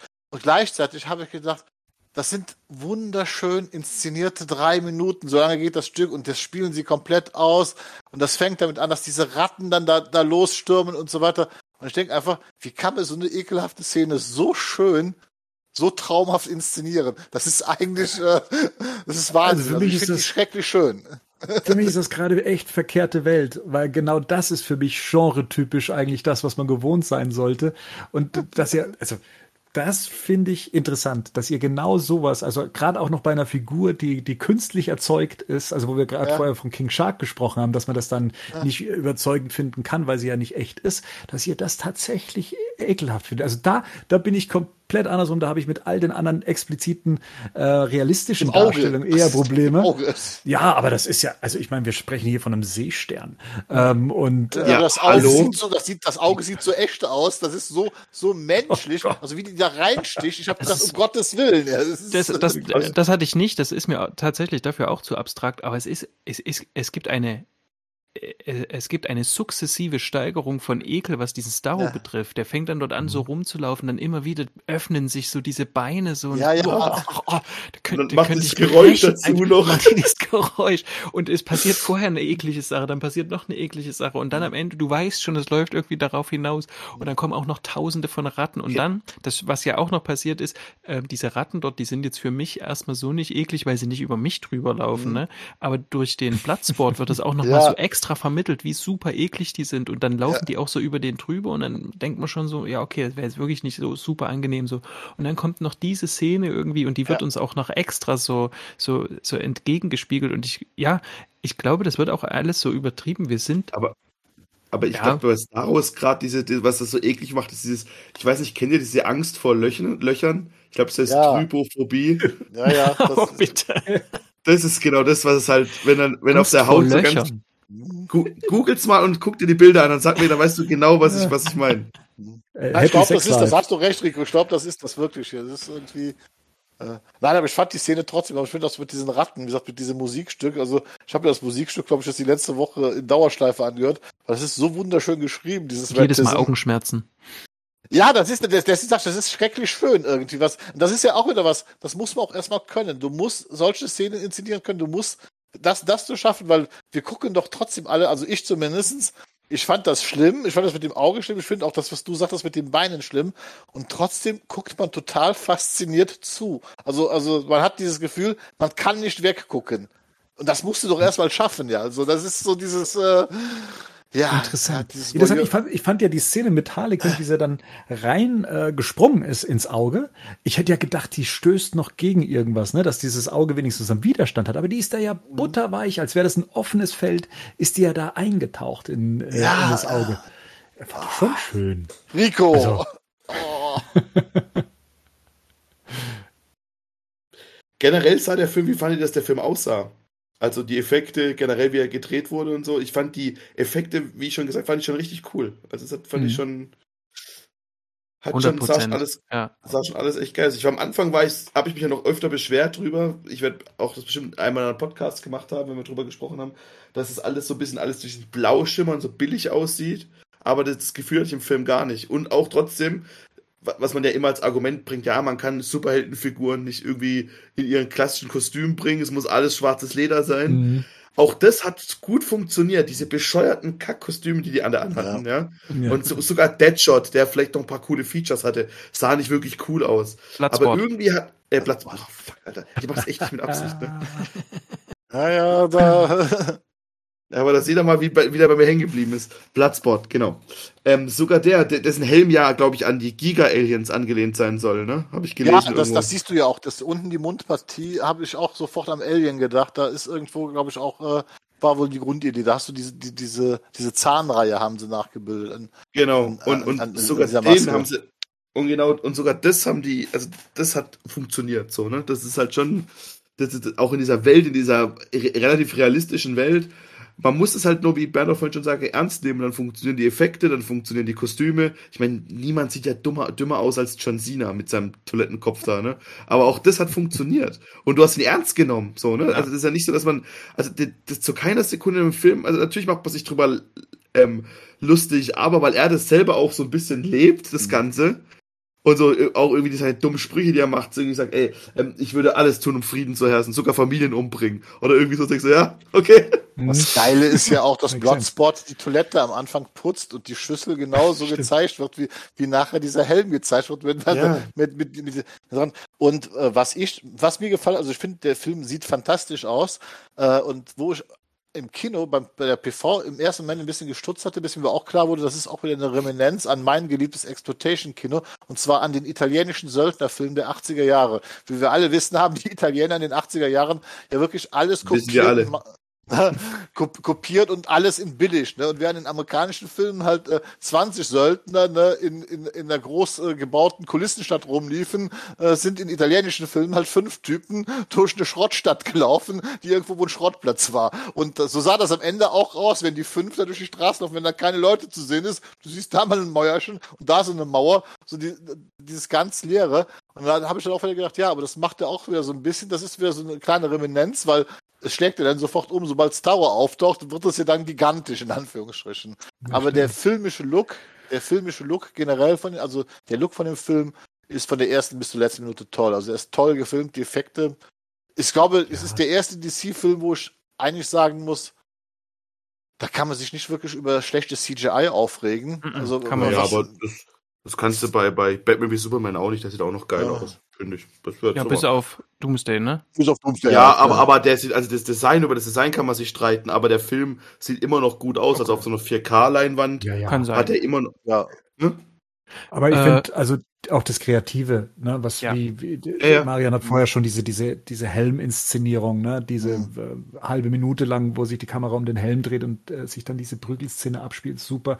Diese ähm, Inszenierung von den Chaptern, also von diesen Kapiteln, ne, äh, wo man sich gerade befindet. Großartig, äh, auch besonders wenn es dann so äh, Suicide Squad versus äh, Starro dann äh, so richtig ähm, Bang äh, rein reingebracht wird und äh, das hat schon Spaß gemacht. Also äh, generell auch schon mit dem ersten Shot, auch den hat, hat Gerd ja schon genannt, ne, mit in der Pfütze drin, ne, äh, der dann nochmal so gedreht wird. Ähm, also ich fand, da stecken überall so richtig schöne, liebevolle Ideen. Und gleichzeitig finde ich, dass der Film einen Zuschauer sehr gut mitnehmen kann. Er kann einen sehr gut von Szene zu Szene. Es ist nichts überflüssig von dem, was gezeigt wird, also dass du dich orientieren kannst, wo du dich gerade befindest. Und es ist mir gerade bei der großen Actionsequenz am Ende in dem Turm, äh, ist mir das besonders gut aufgefallen, dass man da als Zuschauer sehr gut folgen kann, was äh, vielen Filmen heutzutage, gerade in dem Actiongewitter, ähm, gar nicht mehr gelingt, sondern man einfach hinnimmt, was da passiert. Und der reißt einen richtig, richtig gut mit. Meine Lieblingsszene, was das angeht, ähm, ist, ist zum Beispiel Bloodsport, wie er von Etage zu Etage, Ja. von Etage Ja. Äh, n- nach unten äh, in dieser, in dieser Superheldenpose dann auch noch unten ankommt. Ähm, das ist, ist toll inszeniert und, und bleibt auch nachhaltig im, im, im Kopf. Und das für so einen Film, der halt so, ich sag mal, klein ist für das, was er da erzählt und ähm, so, so schmutzig, wie er daherkommt, finde ich, ist das schon äh, auch eine, äh, eine echt tolle Leistung. Vor allem, weil das Semifinal, also auch dieses Duell dann mit Peacemaker, was ja dann, dann folgt, also das fand ich also auch wiederum so genial. Nicht nur, dass diese Szene toll, wie er da durchfällt, einfach toll inszeniert war, sondern dass das am Ende dann irgendwie, so, dass er dann Peacemaker gegenübersteht und man weiß, okay, jetzt kommt zu Final Duell, also ne, das, äh, die letzte Schlacht zwischen den beiden. Und dann auch da wieder habe ich gedacht, pass auf, jetzt kommt irgendwie die Mörderschießerei und es sind nur zwei Schüsse, die fallen. Ne? Und geil. Und ist auch wieder ein Dings zuvor, ne? Zum Gespräch, Ja. das sie am Anfang haben. Genau. Peacemaker und, genau. und, und Kleinere hier, ähm, Kugeln. Christine. ja. Ja, genau. Und das ist eben das Schöne. Also man wird, ähm, das ist ja das, was ich bei anderen Filmemachern manchmal so ähm, kritisiert habe. Du wirst halt belohnt. Hm? Der schießt diese Kugel ab, die ist kleiner als die andere und ich sitze da und denke, kleinere Kugeln. Und Ja, der genau. sagt, kleinere Kugeln. ja. und du denkst so, ja toll, ne? Dann äh, Bernd nennt das, glaube ich, immer das eigene Hirn beklatschen. Ähm, und das ist, das, das muss mir ein Film auch irgendwie mit anbieten. Ja, und das ist wieder das, was ich sage, das ist halt, wie gesagt, Inszenierung und, und, und Schreiben. Wie man das schreibt und wie man das inszeniert. Und da kommt, merkst du ganz einfach, äh, dass James Gunn definitiv ein Meister seines Fachs ist. Also in dem, was er tut. Der macht vielleicht andere Sachen nicht so gut können, aber wenn es darum geht, Teamfilme zu drehen, da würde ich keinen anderen mehr dran lassen. Also das kann er perfekt. Jetzt klingen wir ja schon so, ähm, als würden wir so eine, eine Schlusswertung schon geben. Ich habe ja hier noch was reingeschrieben in, in, ähm, in unserem Ablauf. Das nennt sich dann so äh, das The Good, The Bad, The Ugly. Also so, wenn er es da mal so kategorisieren würde, was hat euch gut gefallen, was war so das, was ihr, was euch jetzt so am wenigsten gefallen hat jetzt in dem Film und was so, ja, was ist, sind so die hässlichen Seiten von dem, von dem Film. Ähm, hättet ihr da äh, Material für? Weil wir sind ja eigentlich äh, durchaus positiv jetzt durch, durch diese äh, Kritik geritten. Ich kann auch gerne Der anfangen. Soundtrack noch. Ja, Soundtrack Okay, ist, ist, ist auch etwas, äh, was ich zumindest unter The Good auf jeden Fall packen würde. Das hätte ich äh, beim ersten Mal sehen noch gar nicht äh, so beschrieben, aber gerade beim zweiten Mal sehen sind immer wiederkehrende äh, Melodien in meinem Kopf gelandet. Und ich meine, äh, das ist John Murphy. Ich meine, der hat mit, mit Sunshine einen meiner, meiner Lieblings-Soundtracks äh, äh, geschrieben, äh, 28 Days Later und bei einem der X-Men-Filme war er auch mit an Bord. Ähm, großartiger Soundtrack, äh, wie, wie wir schon gesagt haben, alles, was in dem Film kreativ umgesetzt wurde, ähm, dass, dass die Characters ernst genommen wurde, das zählt alles für mich zu, zu The Good. Ähm, genauso wie die Action inszeniert wurde, nachvollziehbar, sauber alles. Ähm, und das Ganze ist ein, ist ein rundes Produkt. Äh, das ist bei mir bei, bei Good, The Bad. Ähm, habe ich eigentlich nichts, nur das, was ich vorher angemerkt habe. Humor ist bei mir immer eine Geschmackssache der hat für mich hier schon auch gut funktioniert. Ich hätte ihn, wie gesagt, ein bisschen eingekürzt an bestimmten Stellen, damit es ein bisschen besser sitzt, aber das ist eine Geschmackssache. Und bei Ugly, das, glaube ich, ist jetzt ganz klar geworden. Bei mir ist es halt einfach der Gewaltgrad, der sich mir nicht äh, angekündigt hat und dementsprechend erstmal das gesamte Filmerlebnis runtergerissen hat.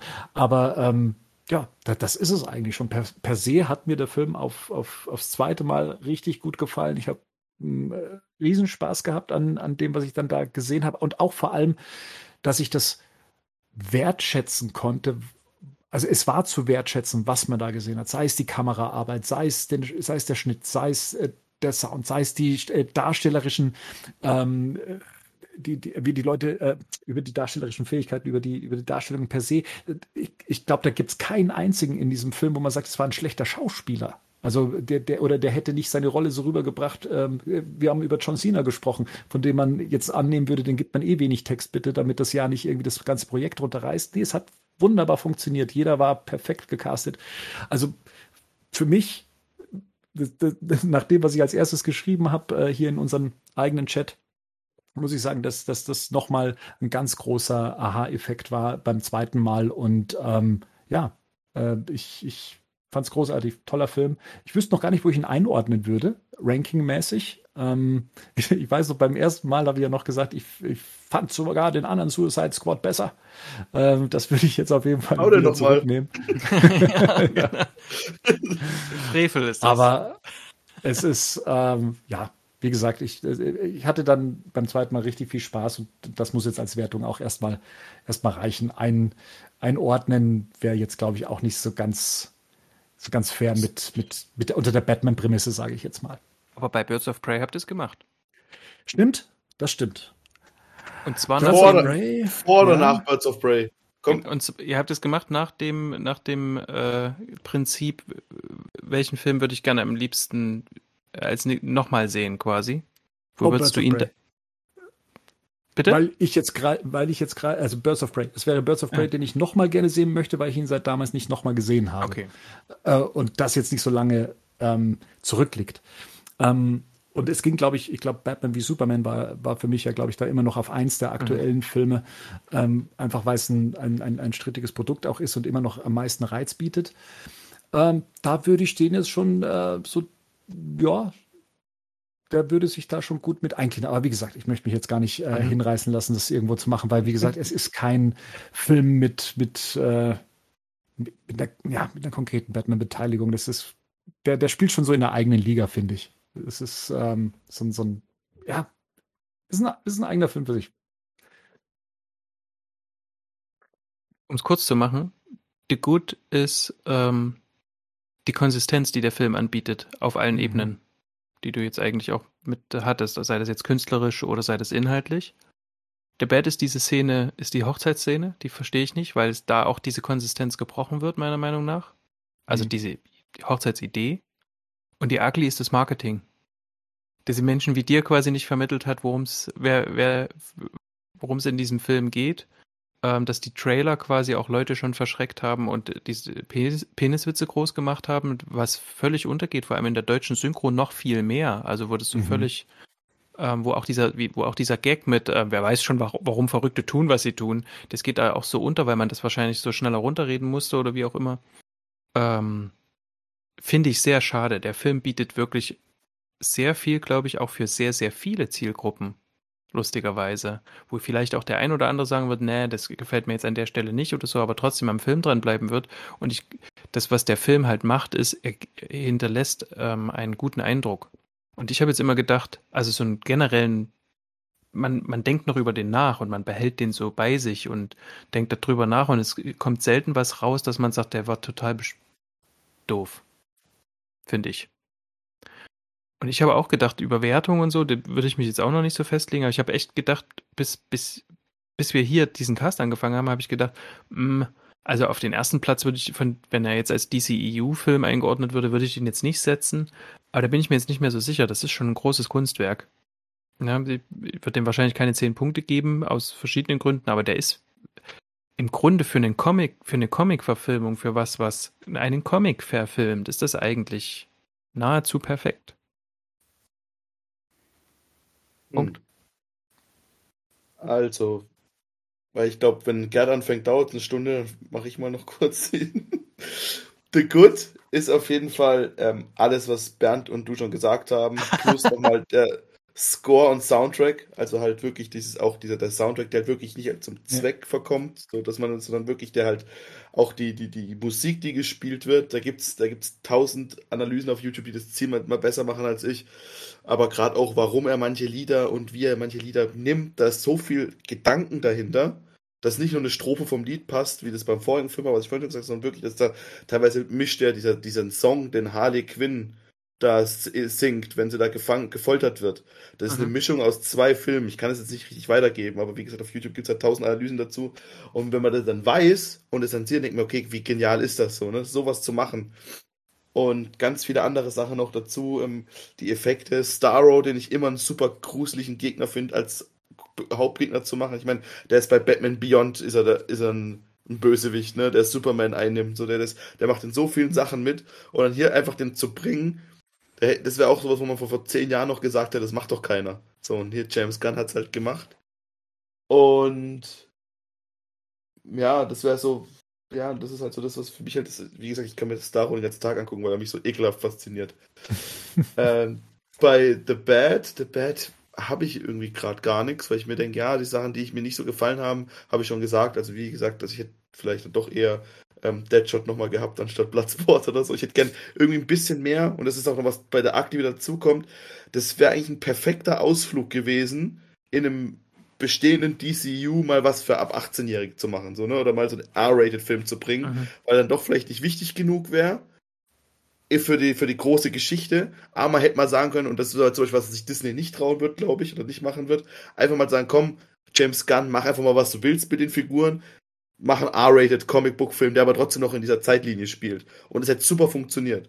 Leider, und da sind wir dann bei der Ugly, ist es halt in einem kaputten System ein Film, der halt dann auch dann schwierig ist, dann irgendwie dann, wie auch Mario sagte, zu vermarkten, weil der, man weiß nicht, zu wem er wirklich dazugehört. Ist es DCU, ist es nicht? Gehört es zum anderen Suicide Squad Film, gehört es nicht? Man lässt alles offen und hat da leider eine große Chance verpasst, cooles Worldbuilding vielleicht nochmal noch mal größer zu machen in eine andere Richtung. Weil Starro könnte, Starro ist sogar teilweise in den Comics Robin, ne? Also ich meine, es gibt einen, einen Comic-Teil, wo Starro Robin ist. so, und. Ist doch wieder Scott Snyder, oder? Das müsste ich gucken, weiß ich, aber das gibt's auf jeden, es gibt auf jeden Fall Comics, wo Starro Robin ist, es gibt Comics, wo Starro einen Red Lantern Ring findet, so, es gibt, mit der Figur könntest du super viel machen und sie so einzuführen wäre eigentlich super geil gewesen oder für, von mir auch so zu Ende zu führen, so, ne? Und das wäre dann das beim Ugly. Als Wertung würde ich so machen, wie bei, wie Marian schon gesagt hat, dass wir es bei Birds of Prey machen, ohne mich zu erinnern. Ähm, das ist der Film, den ich am ehesten wieder sehen würde. Ähnlich wie Birds of Prey. Jetzt, wo ich drüber nachdenke, habe ich irgendwie Bock, nochmal Birds of Prey anzugucken. Und das wäre auch so ein Film, den würde ich mir nochmal angucken irgendwie. Das würde ich nochmal machen. Und eher als irgendwie so ein Drei-Stunden-Klopper, wo ich nicht weiß, wo er hinführt, so, ne? Wo, wo er irgendwo hinführt. Oder so ein viereinhalb Stunden Klopper. Weil das eher was, was ich mir nochmal angucken würde. Gerd? Ja, so gut. Der Film, ne? Also erstmal an, an, an sich, dass er überhaupt so ex ex existiert. Da würde ich jetzt auch gar nicht weiter. So Bad, da bin ich tatsächlich auch ein bisschen bei Marian und Bernd. Also ich finde, ich weiß, ich, ich, ich, denke, ich weiß, was er mit dieser Hochzeitsszene meint, ne? Aber ich sehe halt auch den Break, den da die die Szene da, da äh, in dem Film auslöst. Und ich bin beim Humor äh, ich bin ein Fan von flachen Witzen, aber manche haben halt nicht gezündet, wo ich halt auch so denke, äh, da wären ein, zwei weniger besser, besser gewesen. Ja, ne? ähm, äh, outstanding ist für mich der Score und die Musik, also mal generell, da braucht man sich gar nicht so unterhalten. Ich finde, das ist ein perfekt durchkomponierter Score gewesen, sehr gitarrenlastig, was mich auch sehr gefreut hat mhm. äh, von John Murphy, dass sie es so gemacht haben. Die Songauswahl, das hat Rico auch schon gesagt, äh, die sitzt so eins zu eins auf den Zähnen drauf, die ist so durchdacht, äh, dass es eine wahre Freude ist. The Ugly, ja, es ist die Marketingkampagne, die wirklich äh, nicht, weil das weißt du ja selbst auch, ich habe ja auch gesagt, wie ich die Trailer gesehen habe, ich habe keinen Bock auf den Film, äh, weil ich die Trailer furchtbar fand. Äh, also da hat, hat man mal wieder, ja, mal wieder oder hat man versagt, den Film einen rüberzubringen, das äh, Da gibt es wahrscheinlich schlauere Leute, die das analysieren können. Mir hat die Marketingkampagne mit den Trailern zum Beispiel nicht gefallen. Ich fand so diese Character Moments, ich fand das sehr witzig, was John Cena die ganze Zeit gemacht hat, auch weil er mit dem Kostüm aufgetreten ist. Das heißt, dass er wirklich für diese Rolle gelebt hat, was ich jetzt auch, nachdem ich den Film gesehen habe, nachvollziehen kann. So, generell, wie bewerte ich den Film? So, und das ist für mich, glaube ich, jetzt, das hört sich vielleicht übertrieben an, aber ich bin da auch nicht alleine mit dieser Meinung. Ähm, ich hatte schon mal gesagt, ein Klassiker Kultfilm und ich tendiere dazu, dass es Suicide Squad, der bietet den Filminteressierten, wenn er sich darauf einlässt, wahnsinnig viel. Das ist nicht nur, wie Marian und ihr sagt, eine perfekte Comic-Verfilmung, also von, von die man wirklich perfekt umgesetzt hat. Das ist auch ein perfekt inszenierter Film, wie man, der zeigt, wie man Filme inszenieren kann und muss, wie man Storytelling betreibt, wie man Charaktere schreibt. Und dann hat dieser Film noch diese Metaebene. Das heißt, er macht tatsächlich das, was, wo ich dann auch wieder denke, was mir Batman für Superman Justice League und so weiter nicht geschafft haben zu vermitteln, was Helden sind. Und The Suicide Squad nimmt die Figuren, die eigentlich keine Helden sind, und macht sie mir zum Schluss zu Helden. Und ich kaufe das jeder Figur ab in dieser Form, auch in dieser Metaebene, was ich insbesondere auch in dieser Figur Redcatcher 2 sagt. Deswegen sage ich, ich finde dieses Gleichnis mit den Ratten, auch dieses Finale mit den Ratten, das ist ein ganz, eine ganz grandiose Idee, also, und die auch dann technisch perfekt umgesetzt worden ist. Und ich glaube, das ist, was diesen Film so herausrippt. Und dann, glaube ich, ist genau das Schicksal, was ihn jetzt im Moment trifft. Das trifft nämlich viele Klassiker. Wenn die am Anfang rauskommen, sie werden nicht verstanden, sie werden nicht gesehen, sie gehen unter. Wenn man sich darauf einlässt, und das ist, ich habe den Film jetzt mehr als einmal gesehen, und man entdeckt immer wieder neue Details, man entdeckt immer wieder kleine Cameos, man entdeckt immer wieder plötzlich denkt, oh ja, klar, da macht er wieder so eine Kreisbewegung. Weißt, wir hatten das mit den, mit den Schlieren am Anfang, mit dem Schriftzug. Wir haben äh, diese ganzen Sachen und da finden sich so unendlich viel dran. Ich möchte mal gerne, ich wisst ihr, also ich würde mal gerne mit James Gunn sprechen, wenn, wenn, er das geschrieben hat, wie er das alles kontrolliert hat und durchgedacht hat, dass, dass, es, mhm. dass es so perfekt aufeinander stimmt. Das wird mich mhm. einfach mal wirklich interessieren, weil das ist fantastisch. Und deswegen, sag ich, ist das für mich ein Film, ich würde da wirklich, ja, wenn wir Punkte, dann wird er eine höhere Punkte bekommen, aber ich würde eigentlich keine nennen wollen, weil ich glaube, in 10 Jahren oder 15 Jahren wird man über diesen Film wirklich immer noch reden. Und das muss man erstmal schaffen. Und deswegen bin ich eigentlich, und deswegen hoffe ich auch, dass wenn James Gunn von Disney wieder zurück, dass er wirklich wieder zurückkommt, dass er wirklich nochmal was für DC macht, weil das sind Regisseure wie James Gunn, die DC ganz dringend braucht, die so an Stoffe drangehen. Und die nächste Hoffnung ist tatsächlich für mich The Batman. Und ich hoffe, dass auch die Muschettis vielleicht das mit äh, The Flash hinbekommen, dass sie sich mal einfach los. Ich hoffe es, ich hoffe es, weil wie gesagt, ich möchte halt einen tollen Michael Keaton sehen und so weiter. Aber aber ich sage, es sind so Leute wie James Gunn, es sind diese individuellen Filmemacher, die DC wirklich braucht. Und was denn, da braucht DC kein, tatsächlich für mich kein Expanded Universe, sondern dann kann es wirklich damit existieren, dass geniale Regisseure geniale Einzelfilme machen äh, über Figuren, die wir lieben. Dann bin ich, äh, bin ich dann damit auch sehr zufrieden. Dann wird Mar das einfach toll.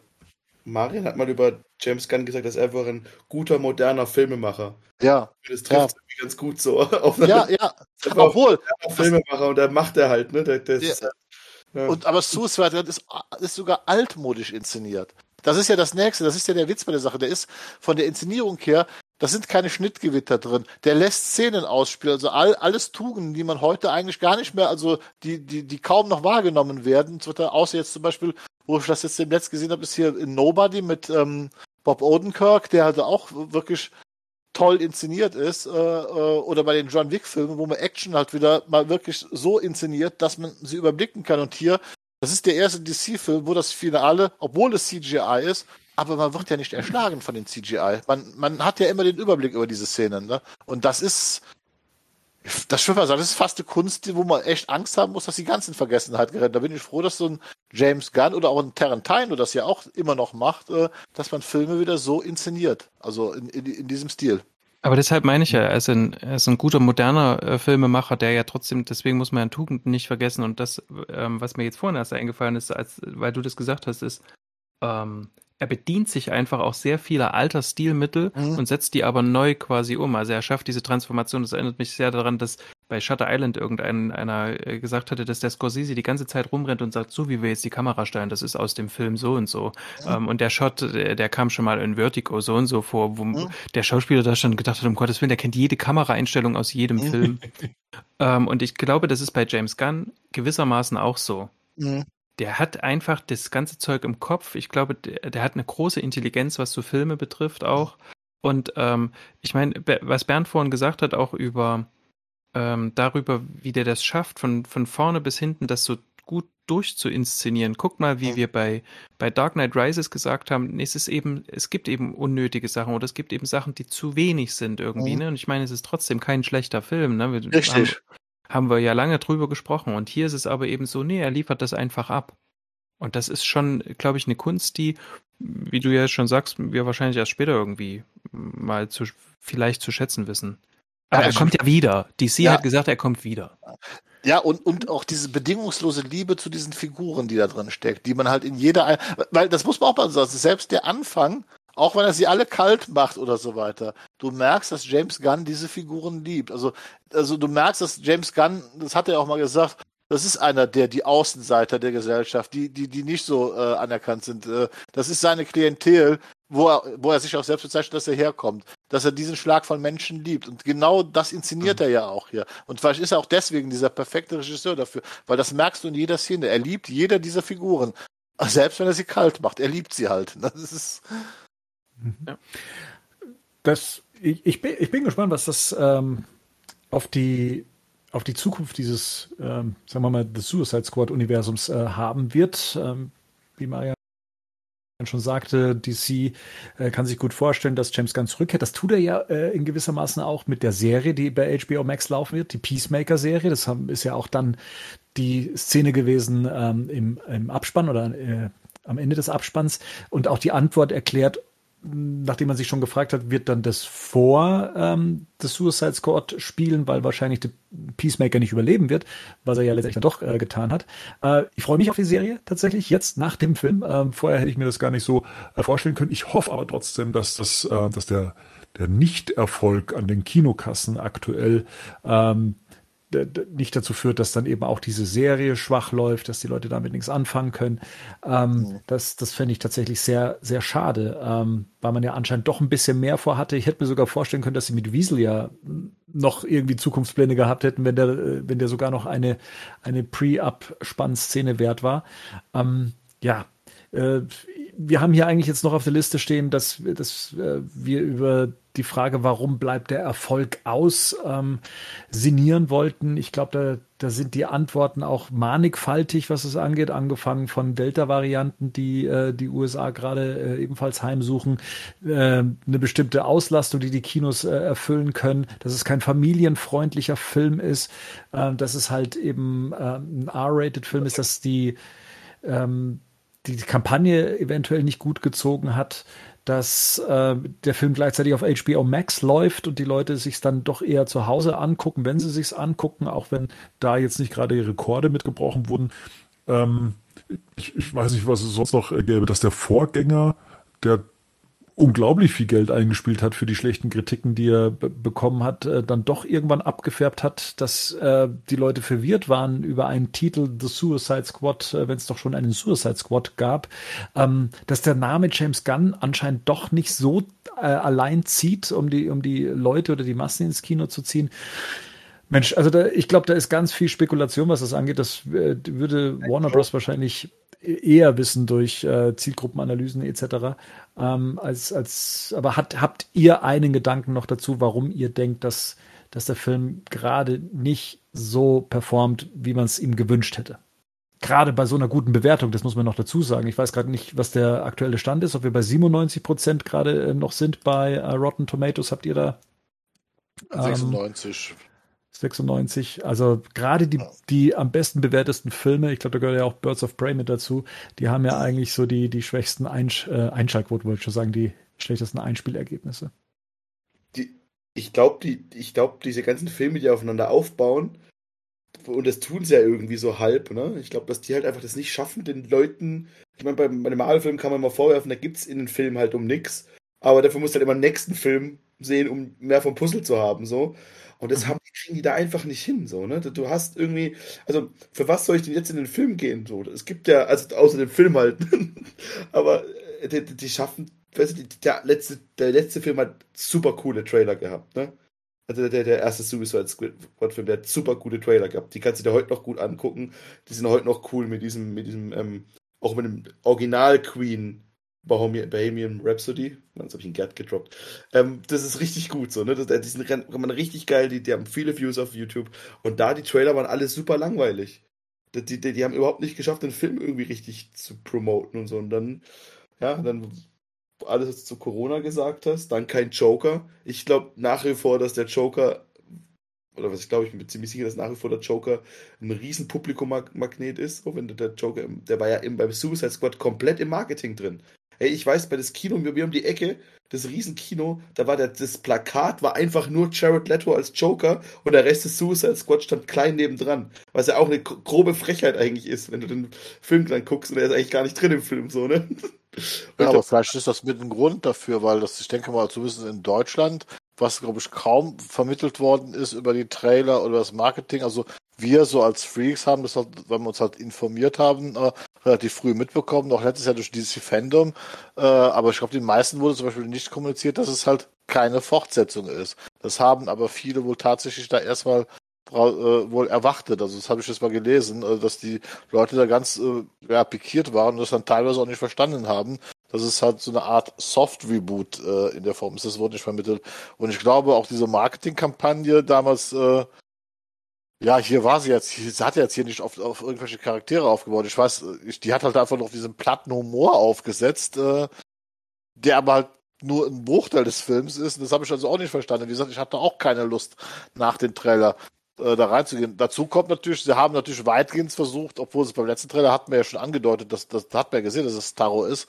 Sie wollten zwar auch irgendwie geheimnisvoll mit der, bleiben mit der Story, keine Ahnung, hat nicht, hat nicht funktioniert. Und ähm, ja, ich denke mal, in Amerika ist es halt wirklich diese, diese drei, ne, dieses R-Rating, kein Familienbesuch, dann Corona und halt dann auch diese Alt-Right-Bewegung, die er immer noch gegen James Gunn äh, schießt und dann auch wieder, wie gesagt, diese ganz klare anti-amerikanische Haltung, die James Gunn in diesem Film zeigt, also wo er ja mit auch zeigt, was er von seiner Regierung hält. Da ist er ja nun sehr und das muss man auch mal sagen. Er hat, es ist tatsächlich ein politischer Film, ob man es äh, äh, wahrhaben will oder nicht, aber er macht da ganz klar seine Meinung. Ich glaube, das ist in Amerika für ihn auf jeden Fall ein Problem, weil bei Guardians, selbst wenn es es da gemacht hatte, ist das ja so verpackt gewesen, dass man es halt nicht, nicht wirklich wahrgenommen hat, weil halt Guardians ja im, im Weltall spielt. Aber hier ist er ja sehr, sehr irdisch mit Corona und ich glaube, das Überangebot, weil die haben ja jetzt, wo die Kinos geöffnet sind, gerade in Amerika, so viele Filme da rausgeschmissen in die Kinos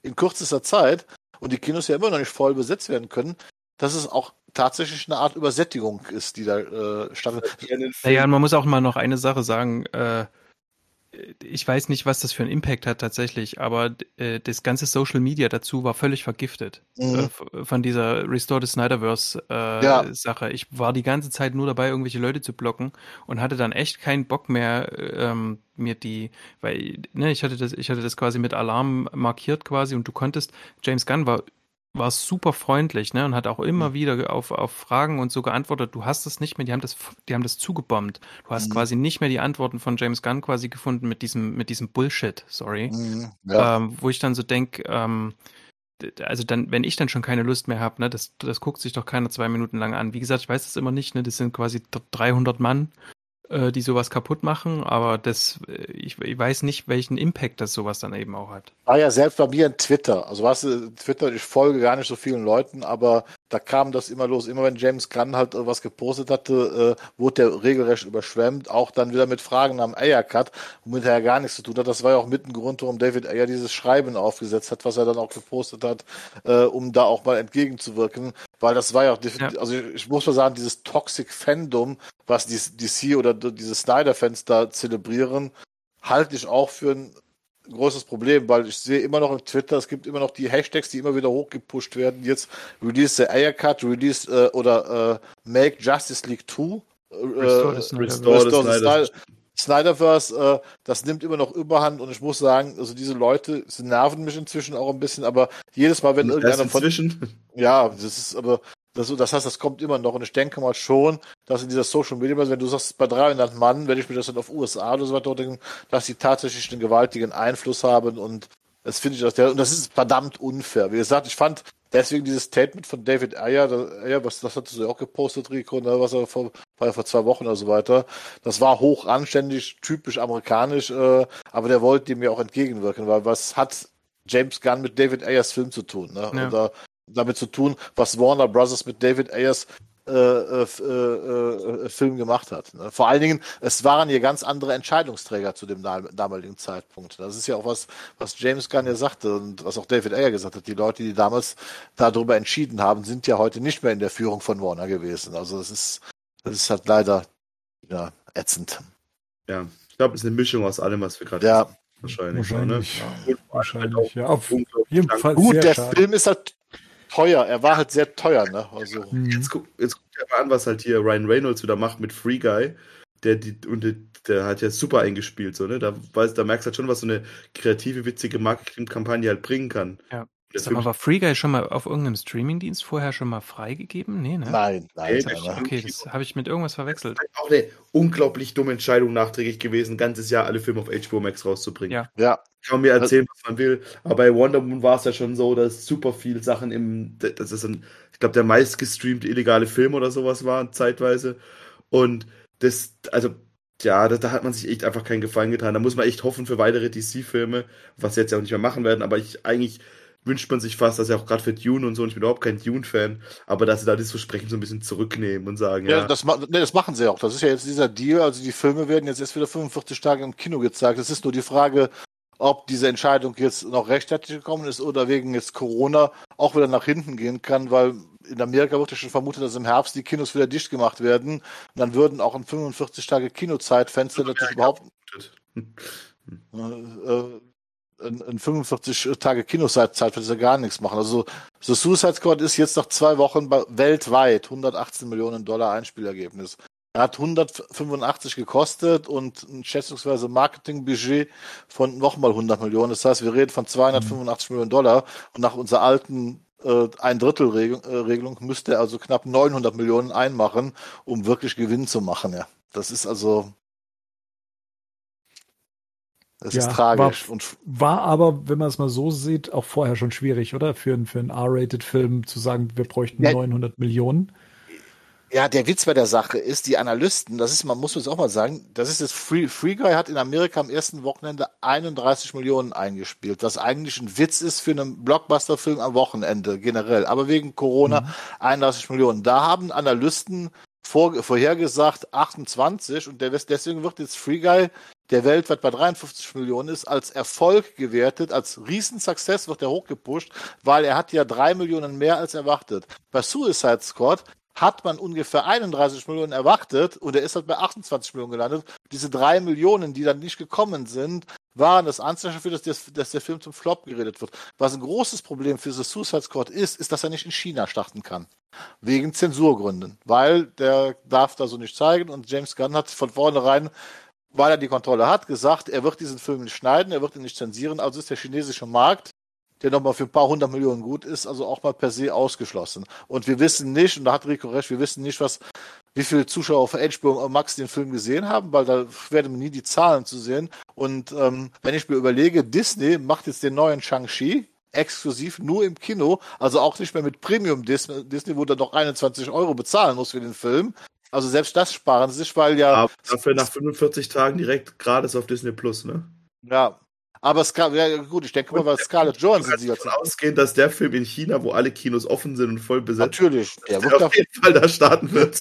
Natürlich, die, da, da, da, ich schätze, dass Shang-Chi der erste Milliarden-Blockbuster diesem Jahr sein wird, äh, wegen dem chinesischen Markt. Das ist ganz von ausgehen. Nein, aber ich fand es interessant, dass auch doch Disney jetzt plötzlich zurückgerudert ist und das jetzt, weil die Scarlett Johansson ja jetzt Disney verklagt hat wegen entgangener ja, Gewinne, aber ich glaube, das ist, ja, das ist vielleicht ein bisschen arg viel Zusammenreimerei, weil ich glaube tatsächlich, also die, die, sehen ja, dass die Filme langsam wieder funktionieren und dass sie wieder, also dass Disney zumindest halt ihre Sachen wieder rausbringen kann, dass Leute halt reingehen, dass die dann nicht auf, dass die dann ja, das denke wir ich haben klammer mich an zwei Sachen. Ich klammer mich an zwei Sachen. Die eine Sache ist, ähm, dass äh, Hamada gesagt hat, jetzt erst im August, der James Gunn kommt auf jeden Fall wieder, wieder zurück. Ne? Hm?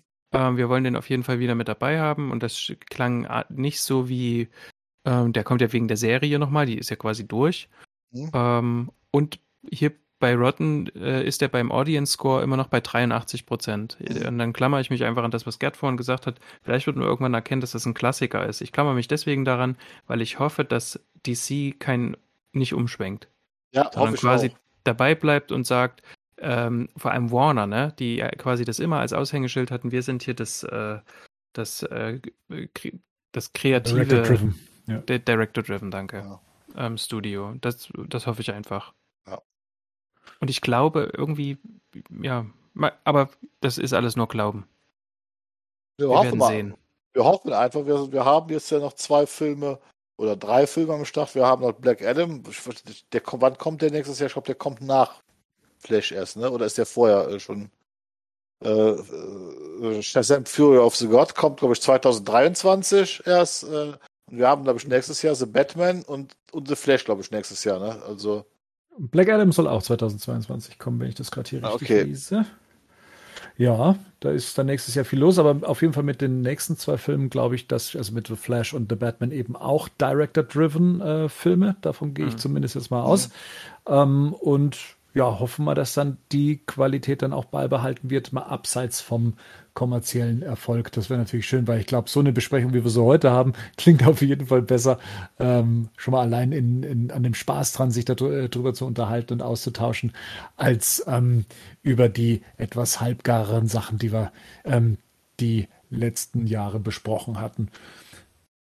Ich hätte noch eine Comic-Empfehlung. Ach, schau an. Ja. Weil, äh, wem, die, wem der Suicide Squad-Film äh, gefallen hat, das habe ich jetzt mehrfach äh, gelesen. Ich bin ja äh, gerade sehr verliebt in Tom Taylor. Ähm, und der hat mit Bruno Redondo, mit dem der auch gerade an äh, Nightwing Großartiges vollbringt, einen Suicide Squad-Run von elf Heften gemacht. Das ist rausgekommen in einem Sammelband, äh, der heißt ähm, Suicide Squad Bad Blood. 2019 in den USA. Und der ist, habe ich heute erst rausgefunden, bei Panini rausgekommen letztes Jahr. Mhm. Und zwar in zwei Bänden als äh, äh, Suicide Squad 1 Blutspuren und Suicide Squad 2 die letzte Mission. Glaube, der ist auch jetzt neu aufgelegt worden in Amerika, weil ich habe im Comicladen ein Genau. amerikanisches Comic gesehen und das hatte jetzt nämlich den Titel, aber hatte das Cover jetzt vom Suicide Kinofilm, da stand da drauf, die Inspira Inspiration für The Suicide Squad von James Gunn. Da ist auch, auch eine Joe Ostrander Geschichte drin. Äh, übrigens, das ist der letzte Cameo. Joe Ostrander, der Schreiber der ursprünglichen Suicide Squad, ist der Doktor, der am Anfang Savant die Spritze setzt mit der Bombe. Ja, also das ist sein, sein Cameo. der dann auch noch äh, bemerkenswert ist, weil was, was, was, was, der bei so Ah. einen bösen Spruch sagt.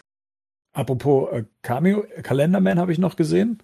Oh ja, Ja, Kalenderman. Ähm, der war Ja. auch sehr out of character. ja. Hat mich Dann ein bisschen erinnert an eine- den Darsteller von Split in dem Moment. Äh, ja. den, Das war äh, Sean Gunn, er? aber. Ja, Das war ja. Ja, Sean ja, es war schon Gunn. Aber es hat mich so erinnert McAvoy. äh, an McAvoy, ja. McAvoy, genau. Und da war Ja, noch eine Fla.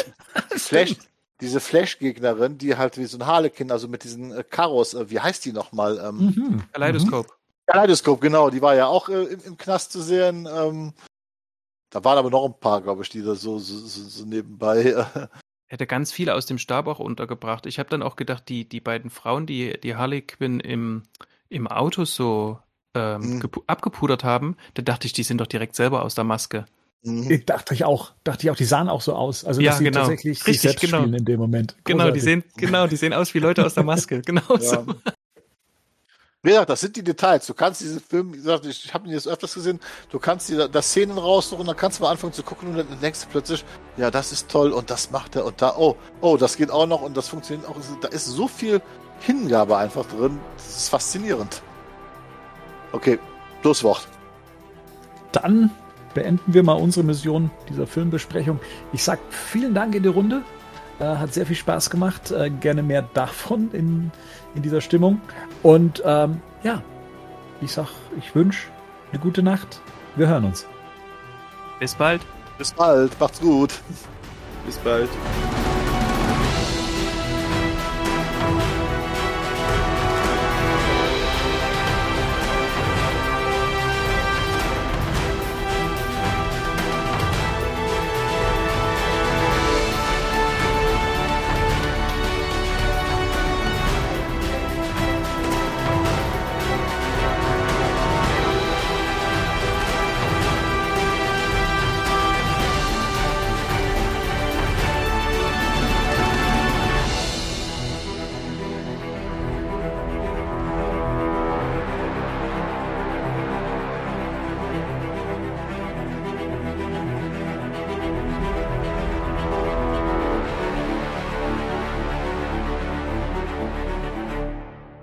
Batman News Badcast ist ein Podcast-Projekt von Fans für Fans. Batmannews.de und der Badcast stehen nicht in Verbindung mit Warner Bros. oder DC Comics.